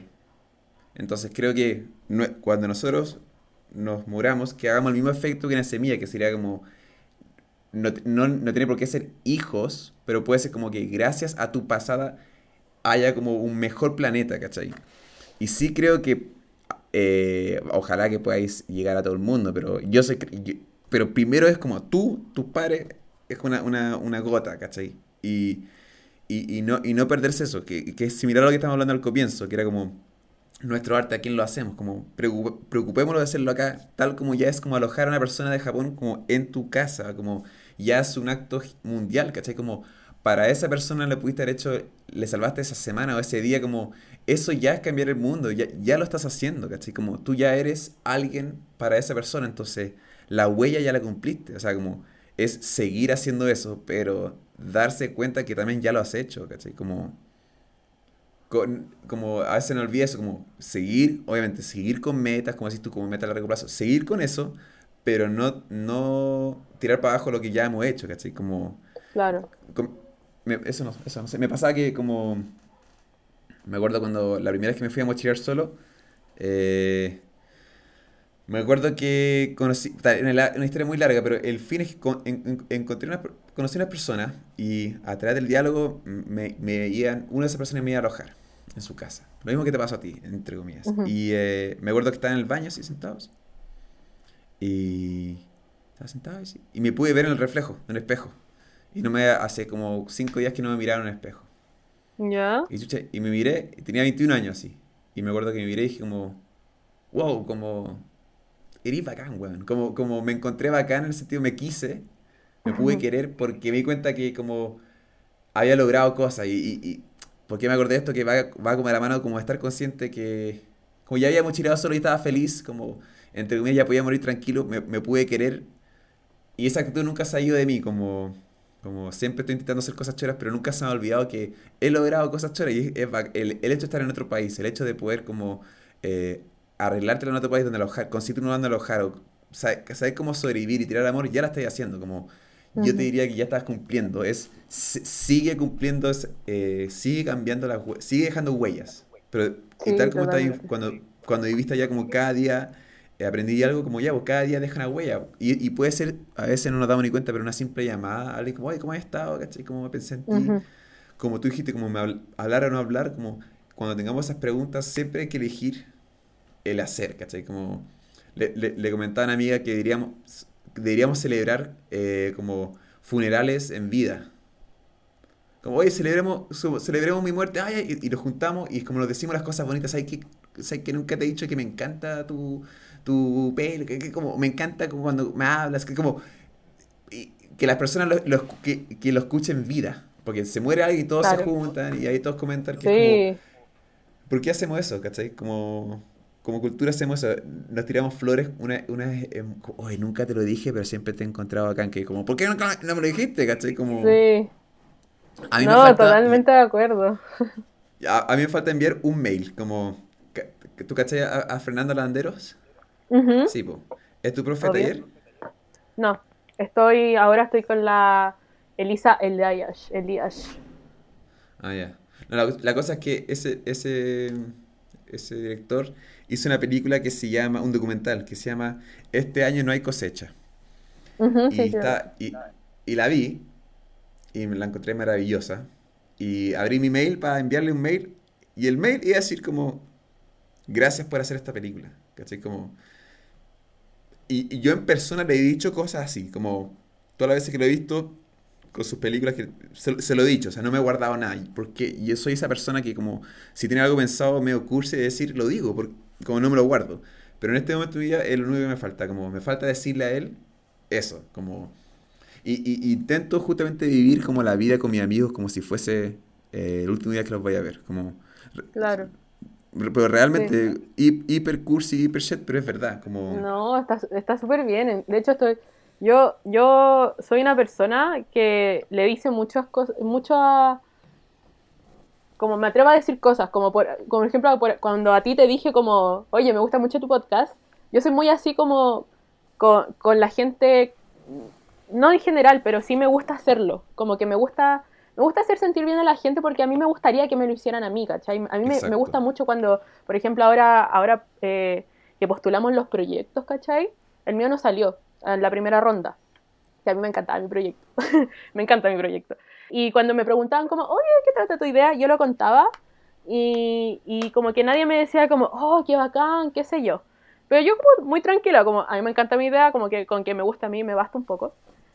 Y cuando estábamos postulando la, la primera ronda y los pitch, eh, me habló un compañero y me dijo como, Abril, me encanta tu idea, la amo. Me dijo, no, no me dijo que la amo, pero me dijo, la encontré súper súper fresca, como fue como un rayito de luz dentro de dentro de todo lo que había y yo me sentía así como como, como, como, como muy bacán también, como, como, como me quedé pensando en eso como todo el día y me dio como una fuerza distinta. Y, y, y eso mismo yo, yo lo hago mucho con mis amigas, cuando suben cosas a Instagram o cuando hacen proyectos bacanes, es como, loco, me encantó, me encantó lo que hiciste, de verdad, es eh, eh, muy bacán. Eh, y esas cosas, yo, yo me encanta, nunca, nunca me han tomado mal algo que he dicho, pero me encanta decir como, oye, me encanta, me encanta tu pelo, me encanta aquí, me encanta allá, porque a mí también me gusta que me lo digan, pero me, me gusta, me gusta cómo me llena eso de que a la otra gente la haga feliz. Y eso, eso de, de, funerales en vida me parece increíble, como que nunca me lo había planteado. Y de verdad, como para decirnos puras cosas lindas. De hecho, hace días tengo, tengo pendiente también con un, un mensaje que quiero enviarle a alguien, eh, diciéndole como, wow, me encanta lo que hacís, de verdad, como, como, y es muy bonito y, creo que de ahí, como un tema que habíamos tocado antes, que de ahí como que florece un poco como de nuevo esta fe que tengo eh, eh, en la humanidad, ¿cachai? Como como que de verdad haya un respeto y una comunicación entre todos y que ojalá el mundo sea cada vez más así, como, como decirnos cosas positivas. La creo que somos, te escucho y la cago lo, parecido que somos, tenemos hartas cosas bien similares. y creo, creo que da de la mano, eh, puta, te caí como me encantaría que estuvieses al frente mío porque me da lata, porque, porque te voy a abrir mi corazón y me da lata que sea a través de pixeles, ¿cachai? Pero nada, pero puta, a veces me pierdo en la idea dándole como preámbulo. Pero, eh, nada, me, estoy perdiendo, pero era como, ah, sí, me, ya agarré. Era como me, imagino lo triste, ahora entiendo lo, tu tristeza de antes de Francia y me calza con lo, amorosa que eres ahora. Y, y, siento que yo soy parecido justamente porque también me imagino que pasé por cosas como, porque también pasé mis tristezas, ¿cachai? Entonces, la persona que pasa las tristezas, y, la, y la, las sobresale de esas, suele tirar mucho amor. Y, y, las personas que suelen ser más felices son las que, las que más sufren a veces, ¿cachai? Como siento, similar a ti, a veces yo, yo soy harto de abrazo y, y, a veces soy yo el que necesita el abrazo, ¿cachai? Como, y, e, e inconsciente, oh. entonces obviamente, y, y, y, a veces en esa búsqueda como desesperada de... Porque no tenéis miedo, a mí me pasa, como a veces de tantas flores que gente crea que estáis mintiendo, como o sonar como falso. La verdad es que no, no que yo, cuando, yo digo las cosas, pero yo sí he sentido que me mienten cuando alguien me dice algo. Oh, ten cuidado. Oh, espérate. Uf, me, me, salió el tiro por la culata. Cuático, porque. No, no, en el sentido que es como. Que fuerte que, que, que tú te. Eres tú la que, la que se está haciendo daño, ¿cachai? sí. ¿Me entendí? Yo soy muy autodestructiva. Sí, eso. Puta, que, que cuático te fui. Ni cagando me sé que eso, pero, pero cuático, como o sea, es sano, es sano pensarlo, pero, pero también que esa otra voz se tire para arriba, ¿cachai? Como... Pero como digo, como qué rico que, que flor a la gente. Creo que lo que es, es algo que se necesita hacer y, y, y, el miedo que tengo yo que gente crea que es falso es porque la gente no lo hace, ¿cachai? Porque, o sea, yo no siento que tanta gente lo hace. Pero, pero al mismo tiempo tú lo, lo empiezas a hacer, la gente lo va a hacer contigo, ¿cachai? Pero, pero, pero es, bellísimo lo que estás diciendo, pero se, se puede notar, o creo, eh, que, que, funciona con esa, como la gente que ha pasado por tristezas, no quiere, no quiere que otros sientan eso, ¿cachai? Como y como decís tú, que el hecho de que tú sientas felicidad viendo a otro feliz, eso habla de alguien... Puta la raja. Y, y, y, y también el cuatro que también hay comentado que no, no queréis ser mamá. Y está bien, pues yo creo que en el momento que está ahora no queréis ser mamá. Pero te imagino a alguien que, hace, que le entrega mucho amor a los niños también. ¿Eres buena con los niños o niñas? Nada. ¡No! no. de hecho, eso mismo estaba hablando con mi mamá como ayer, creo. Y, y estaba, está, ahí, estábamos viendo una película y había una guaguita recién nacida.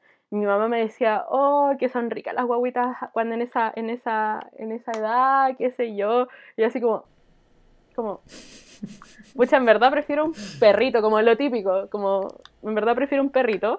Y después pensé y dije como, puta, las guaguas igual son, son ok, pero cuando me parecen más insoportables los niños es cuando tienen como entre 5 o 6 años y mm. pensé en mi primo, y mi primo es insoportable. Pero sabes que no soy mala con los niños como...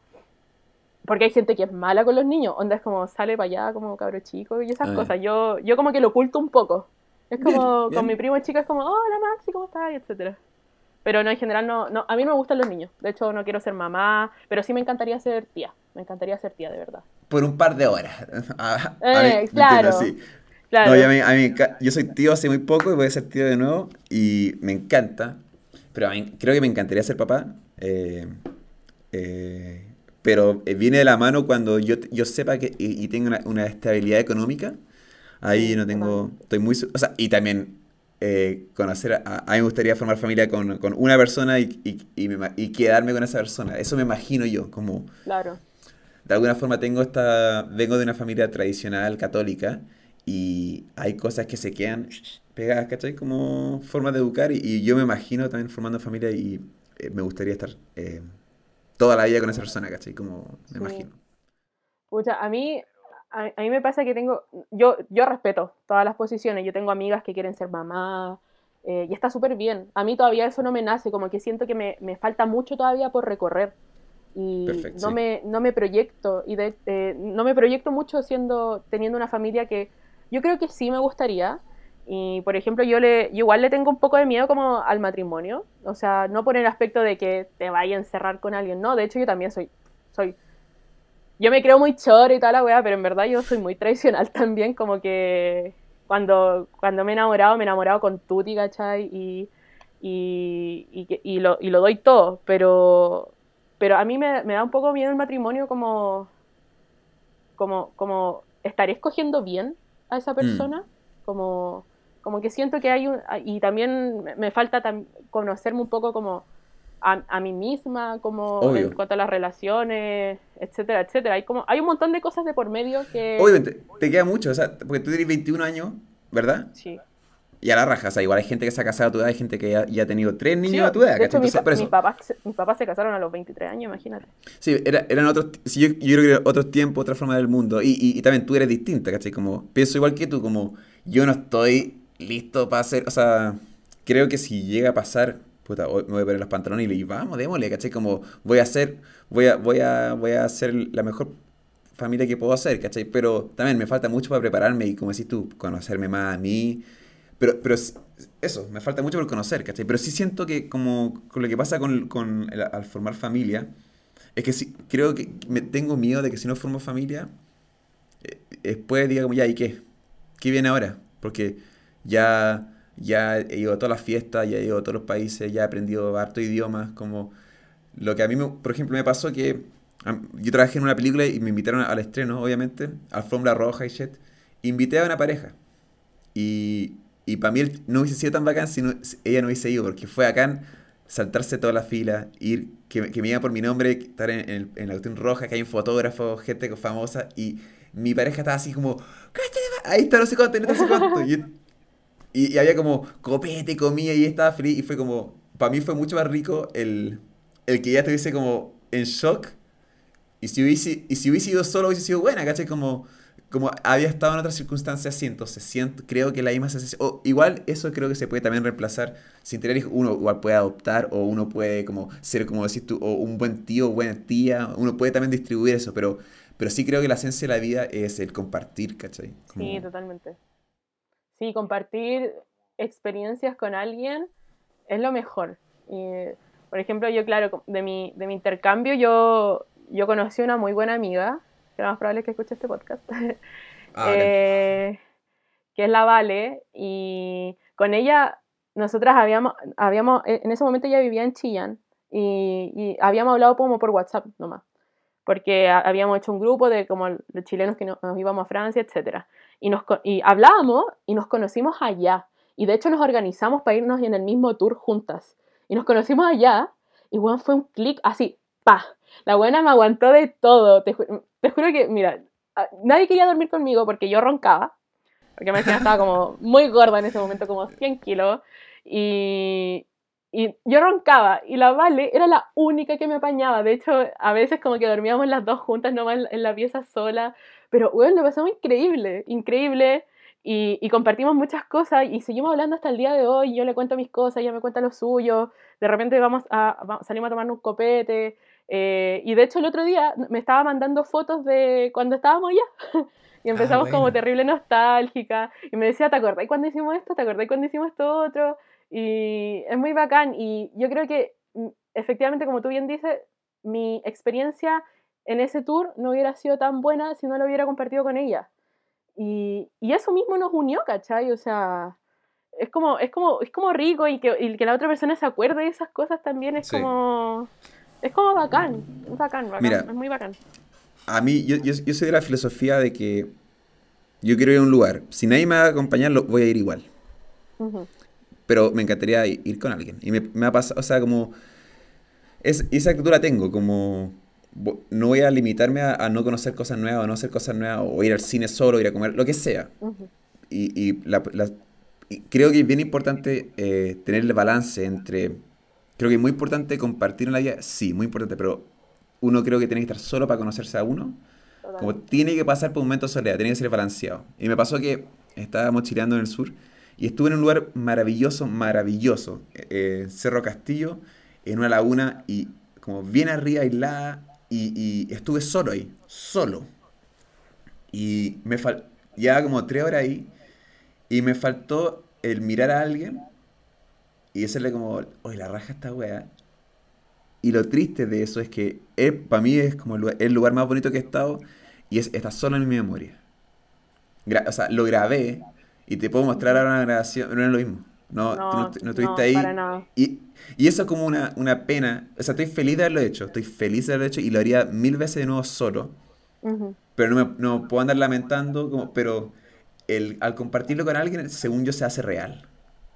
Se hace real porque, como, porque sea, ambos tienen memoria, no sé, como, y, y, creo que el ser humano está hecho, creo, para estar, eh, no sé si lo compartir toda la vida con una persona, pero sí con compartir, creo que es importante como, eh, importante agarrar los microbios de la otra persona, como, como todo, como, es, como a todo nivel, y me puse a pensar recién como, cómo esto nos está afectando como personas, al no, el no saludarnos, el no, el, el eh, es raro porque créeme, si esta conversación ha sido bien rica y fluida porque nos estamos esforzando, pero en persona sería increíble. No, no nos estaríamos topando porque nos estaríamos mirando a los ojos y estaríamos analizando.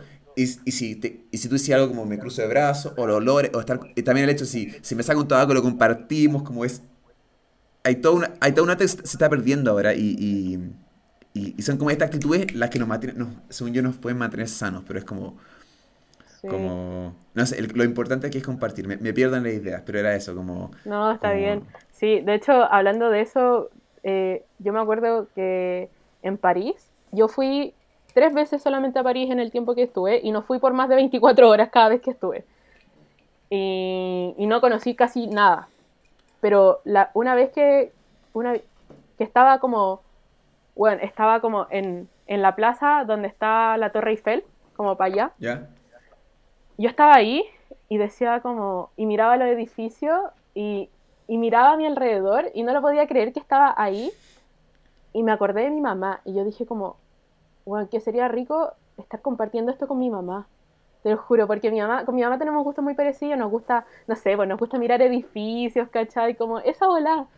Y, y yo me acuerdo que veía los edificios tan lindos y yo decía, weón, quiero que mi mamá vea todo esto, ¿cachai? Y, y efectivamente como que esto, esto como de no, de no estar como, como eh, en contacto con la otra persona, de hecho, eh, hoy día le dije a mis amigos como de la U, les dije como, weón, los extraño, los quiero ver. Y como que, no sé, es muy, es muy brillo cuando, como, cuando en momentos extremos como este uno se, uno se, se, se pone a prueba igual, o sea, yo, yo lo personal me considero una persona bastante solitaria, eh, soy muy de las que me gusta ir al cine sola, me gusta, eh, si quiero ir a comer algo rico y nadie me quiere acompañar, voy sola. Y, y, me da lo mismo, y me da lo mismo. Hay gente que tiene que ir a acompañar a todos lados y a, yo, a mí me encanta estar sola, me encanta estar conmigo misma y creo que va un poco dentro de mi ego también, pero, pero estar con otras personas eh, es, igual, es, muy bacán también y, y, y, quiero, quiero salir y quiero y, eh, yo llevo ya cuatro semanas de cuarentena sin salir, nada. He ido una sola vez al mercado. Creo. Y, y, ahora como que recién estoy sintiendo como esta, esta necesidad, como de verdad necesito, necesito abra a, abrazar a, mi, a, mis amigas, a mis amigos. Y, y, ayer pensaba como, yo, a me, yo como que me encanta carretear, pero no salgo mucho porque no tengo plata qué sé yo, no tengo tiempo. Y ayer estaba acostada en mi cama y decía como, bueno, menos mal, eh, justo el viernes antes de empezar la cuarentena, porque yo empecé la cuarentena un día sábado, justo el viernes me animé de levantarme de mi cama e ir a una junta con dos amigos. Y nos fuimos, y, y nos vimos, y, y, y, estuvimos mucho rato hablando, qué sé yo, y sin saber que iba a ser la última vez que nos íbamos a ver en persona después de no sé cuánto tiempo. Y, como que agradecí un poco como al universo a, de alinearse para darme la energía de levantarme de mi cama e ir a esa junta, ¿cachai? Como... Y necesito mucho como, como ver a alguien ahora en persona y abrazarlo, de verdad. Oh. Me, pongo, me pongo a pensar en la gente que está en las cárceles, que oh, cómo, cómo pueden ellos eh, sanar si es, que, es, es, si es que están como en la, peor que en cuarentena, como hay gente que está a veces, como el trato que tenemos, como cómo esperamos, no sé, si me siento, es similar. Yo igual he salido eh, con eh, salvoconducto y todo, así que ha sido acá en eso, por suerte, ¿cachai? Ha sido salvadía, pero, pero también extraño a mi familia, extraño a mis amigos, pero, y como es impresionante como esta tecnología puede, no es lo mismo. No, para Pero puede, puede ayudar, pero estaba pensando como, ¿hay pensado alguna vez como el, el los Smart Friends? Como, ¿Cachai Futurama? Sí, obvio. ¿Cachai el mejor amigo de, de, del protagonista? No. no es un robot. Ah, Bender. sí, pues, eh, sí, obvio. Es un robot. No es un humano. él, es, él es desde el del 2000 y uh -huh. se despierta en el 3000. Uh -huh. Y ya no puede tener relaciones con huma los humanos, no piensan como en su mejor amigo un robot. Y pensaba, ya que, te, ya que no, a ti y a mí no, nos gusta escuchar, nos gusta escuchar podcast, Imagínate cómo puede evolucionar como la inteligencia artificial que puede... Y puede haber como un amigo, un podcast donde tú puedas participar. Imagínate que estás escuchando un podcast y, y es, un, podcast que agarró el tono de voz que te gusta, qué sé yo. Puede ser mujer, hombre, lo que queráis. Puede ser con qué pensamientos políticos, que le vaya agregando ese porcentaje y te empieza a contar sobre noticias y tú le puedes decir, pero, ay, pero ¿cómo pasó eso? Ay, y empiezan a discutir y, y de repente te, te das cuenta, chucha, soy amigo de un, de un androide, ¿cachai? De un, de un robot, como creo que vamos hacia allá, hacia ese smart friend, como he, he comentado que... o sea, yo, yo, soy creyente de que somos de la última generación en que eh, vamos a estar queriendo juntarnos en persona. Como eso es algo que no siempre se va a mantener según yo. Eso es una, te una teoría mía. Pucha, ojalá no. La verdad es que ojalá no. Pero, claro, con, en, en, un futuro yo creo que este tipo de, de situaciones, pandemia y que no nos podamos ver, van a seguir ocurriendo. O sea, esta no va a ser la última vez. Y de aquí al futuro, creo, quizás cuánto más. Es que yo creo que, que espero que la, lo, la, las personas en poder tomen medidas de prevención, como que cuando esto se acabe, que, este, que Latinoamérica o Chile se preocupe de ya tener en construcción un lugar donde cualquier persona que está en cuarentena se para allá o como eh, cerrar los aeropuertos, que sea como ya tomar medidas preventivas que ayuden a que esto pase, ¿cachai? Como, no sé, yo, yo, yo he perdido caleta de fe en, en los mandatarios. No, no sé. Como, de hecho, a mí, en general, como que esta situación a mí no me da miedo. Eh, hay gente que está como friqueándola mal, pero a mí no me da miedo, eh, pero, pero sí eh, me da miedo cómo en nuestros países específicamente se ha llevado a cabo como las medidas preventivas, etcétera. O sea, hay una ese, ese, ese interés de capital que hay detrás Perdón, que mi papá está gritando. Eh, eh, eh, se, se, ha, se, ha, como llevado a relucir y las medidas que se han tomado, para mí es lo que me da más miedo y, y no, y, y, no, no, no veo que vaya a, a, detenerse luego esta situación. Por eso mismo, por, por... Nadie sabe cómo actuar. Eso, y con un amigo llegamos a esa conclusión como que todo lo que nosotros, todo lo que tú y yo sabemos de, de esta pandemia ha sido por los medios de comunicación y yo, yo me imagino que tú no has mirado ni a un microscopio ni yo. No. Ya. Entonces, como. Y los mandatarios también, que los que están en, poder en este momento, son humanos, igual que nosotros, y tampoco tienen, ni, o sea, tienen estudio y todo, pero tampoco saben qué hacer, ¿cachai? Y lamentablemente el mundo en que, no sé si lamentablemente, pero el mundo en que nos movemos, o Chile, y especialmente Santiago, es un país capitalista, donde depende del capital, entonces... Eh, y extraño eso, y puta, pensaba eso como, me, me di cuenta hoy día que que es una moneda, una moneda de 10 pesos. Y como, ¿cuánto la acabo Nunca me dado cuenta lo extraño que es como andamos con dinero como físico y que, se está acabando, ahora ya todo, todo es tarjeta ya, pero está, se está acabando el dinero físico y ya está, ya está pasando a ser todo mental. Entonces, lo, lo extraño que este un país que sea, que sea tan importante el capital y el capital es algo que ya es, es imaginario. Como, al final, ciudades están construyendo y, y, vacunas están llegando y, o sea, y el mundo se está moviendo tras estas promesas imaginarias, que es el capital, y lo, encuentro, lo encuentro extrañísimo, extrañísimo, como, como, y, y dices tú, como estamos justamente en una sociedad capitalista y, a veces se deja el humano y como que vemos eh, cuando, cuando los números son grandes, eh, hay como un chiste, y no sé cómo era, era como eh, una muerte es tragedia, mm, pero un millón de muertes, un millón de muertes es un, es un dato duro. Sí, eso, sí, yo me acuerdo que también lo vi y me, me, también me quedó resonando. Y, pucha, sí, eh, o sea, entiendo que estamos en una sociedad capitalista, obvio, eh, y efectivamente los mandatarios son humanos, pero creo que lo que nos diferencia con ellos obviamente es el poder que tienen en las manos y las decisiones importantes. O sea, mucho, nosotros muchos podemos eh, tomar las decisiones por uno o por nuestras familias, como quedarnos en las casas.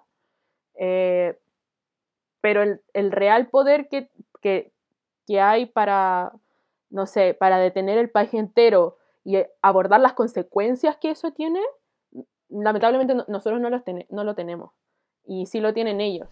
Entonces, ya, mira, los mandatarios, acepto que los mandatarios pueden que, no sean perfectos, pero también hay civiles bien imbéciles también, ¿cachai? No, totalmente. Ayer quedó demasiado en...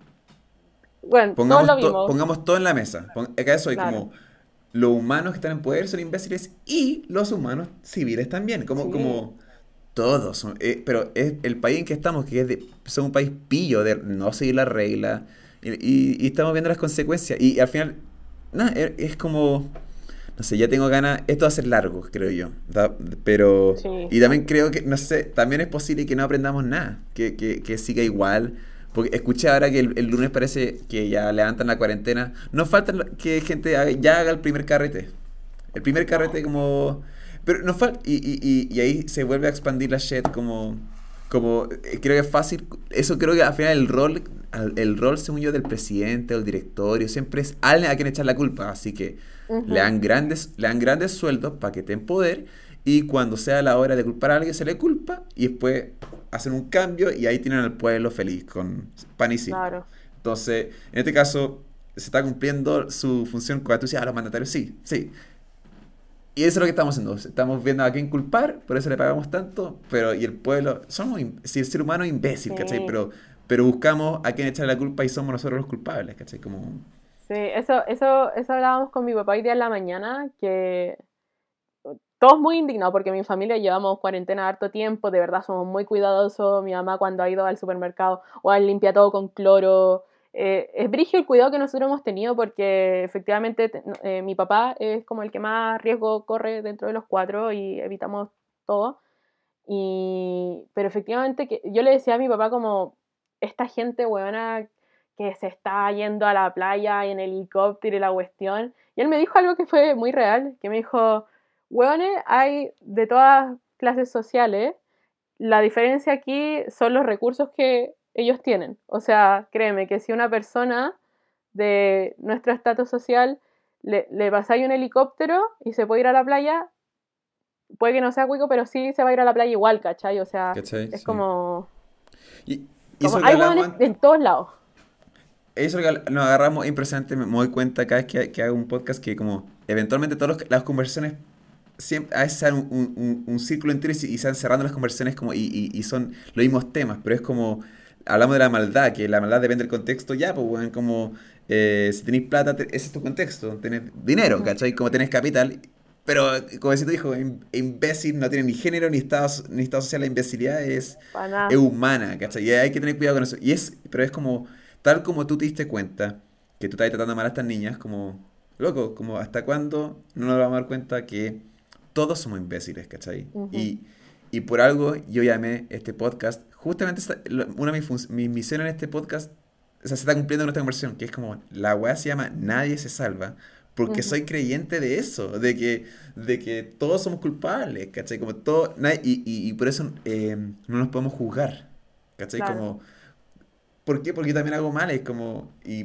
obviamente me lata, o sea, no me he puesto a carretear, pero también como un día antes del encierro vinieron cuatro amigos, ¿cachai? Igual, igual estábamos los cuatro con alcohol gel, pero igual los cuatro estábamos acá, ¿cachai? Igual todos compartimos un tabaco, ¿cachai? Que fue como... No, todo, entonces yo igual tengo que quedarme callado porque también la he cagado, ¿cachai? La tragedia que se hubiera desatado. No, Oye, ¿me eh, esperáis eh, eh, dos segundos? Obvio. Dale. Interludio.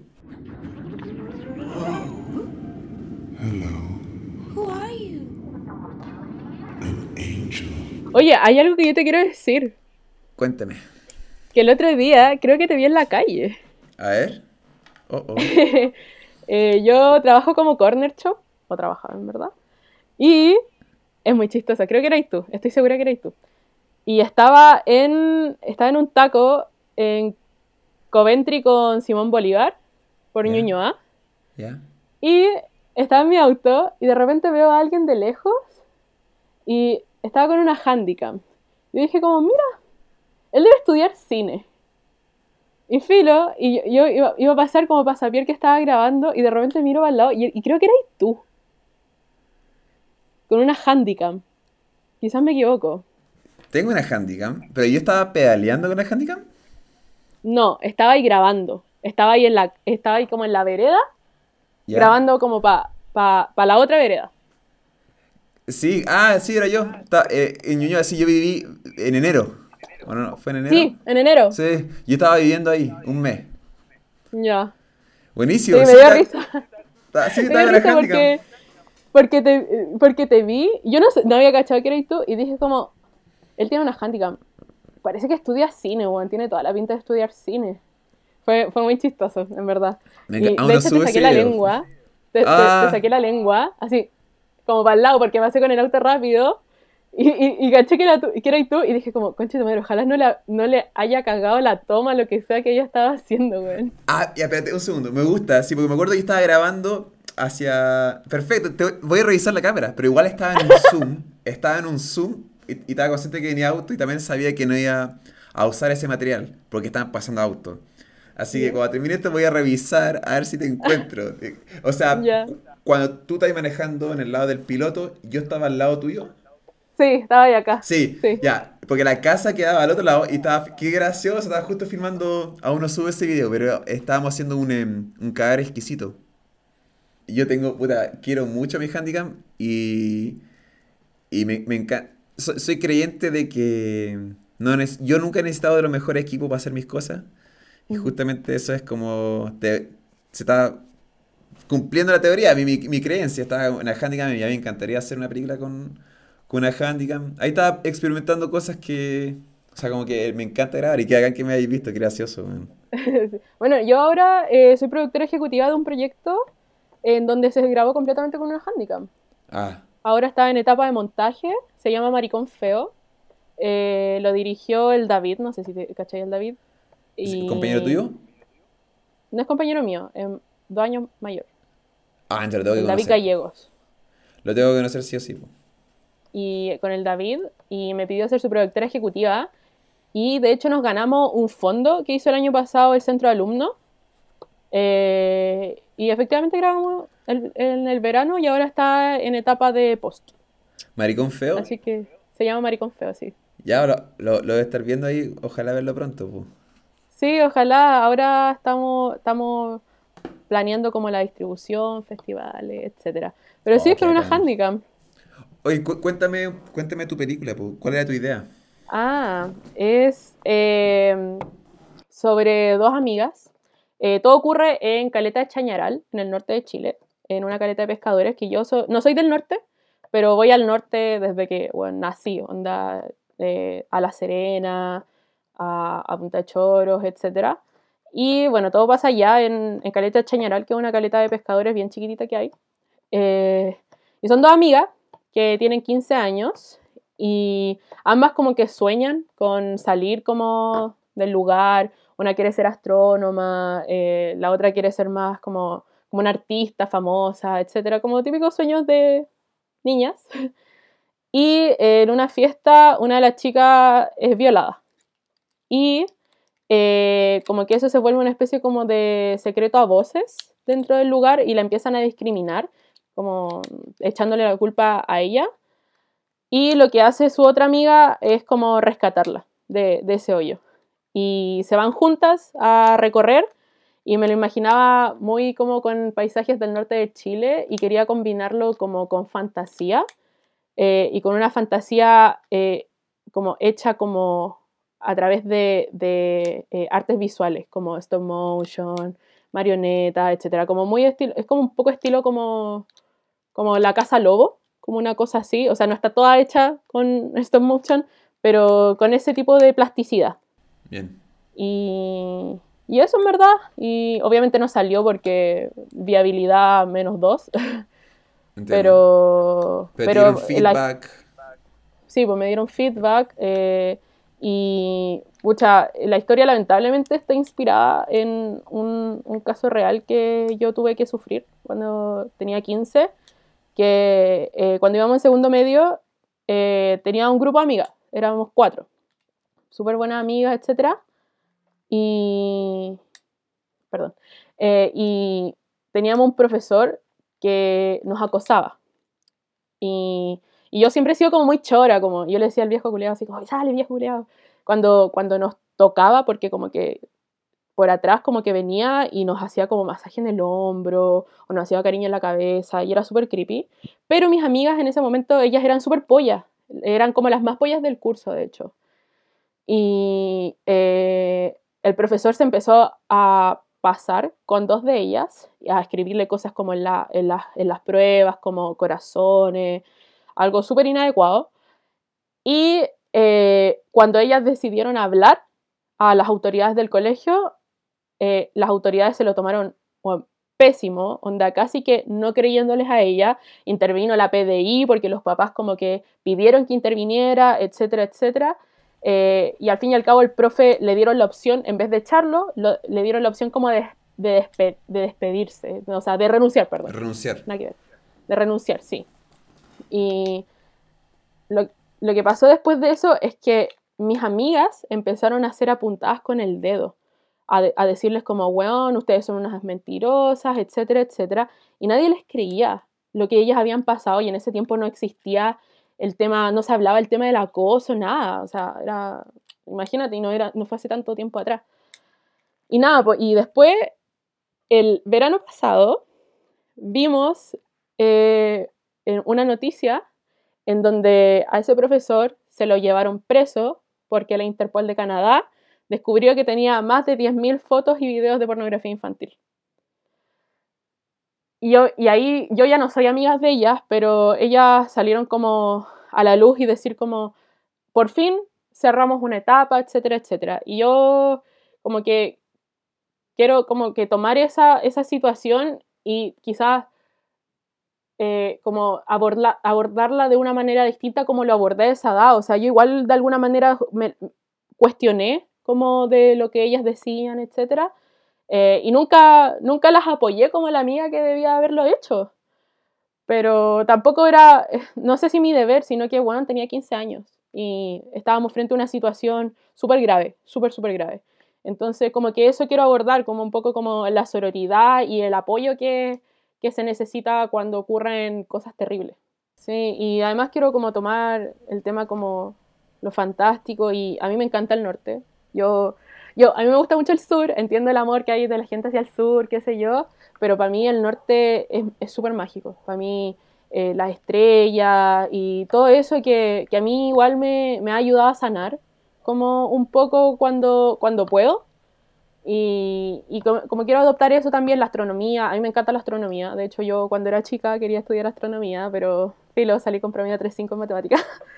pero, pero me encanta todo eso, ¿cachai? Y quería como hacerlo súper súper infantil, súper adolescente, como, como muy bonito todo. Como, como ese, esa es mi idea. Y, y yo creo que un poco menos mal que no salió, porque es algo que quiero desarrollar con el paso de los años y el día de mañana, si es que puedo hacer como mi ópera prima de eso, la haré si es que se puede, si no, es una bonita historia nomás.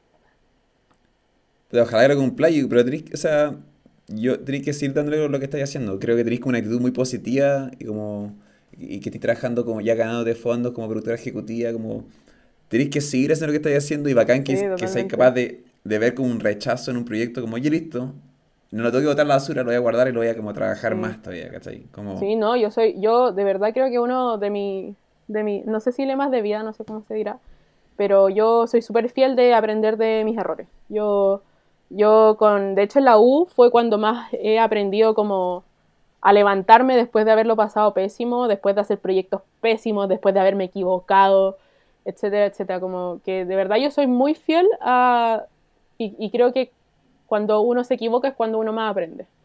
Exacto. Como cuando te caes, te levantas y al levantarte sacáis fuerza, ¿cachai? Como, sí, totalmente. Y, hay mucha gente que no se atreve a, no se atreve a empezar ni siquiera porque tiene miedo a, equivocarse, ¿cachai? Y eso es como la, lo que más lo frena a uno de, hacer las cosas. Como yo soy creyente de, de, o sea, no es que me guste equivocarme, pero, o sea, al equivocarme sé que voy a aprender, ¿cachai?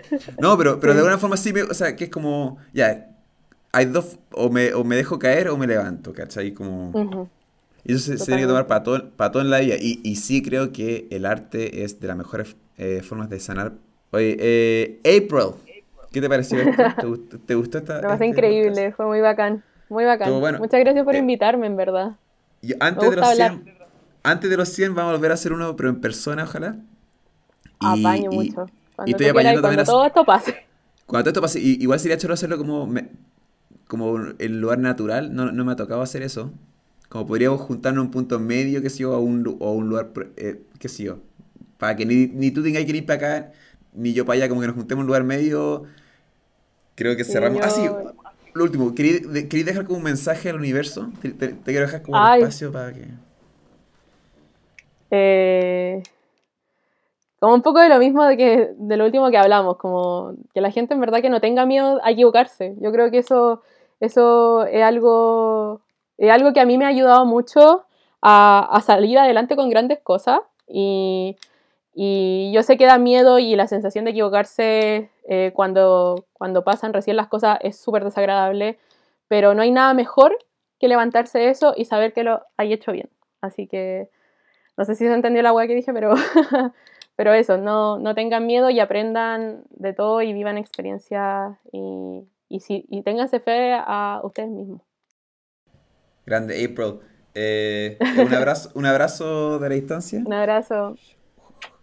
Y oh. eso pues, eh, Nos vemos pronto. Chao, cuídense. Nos vemos, chao.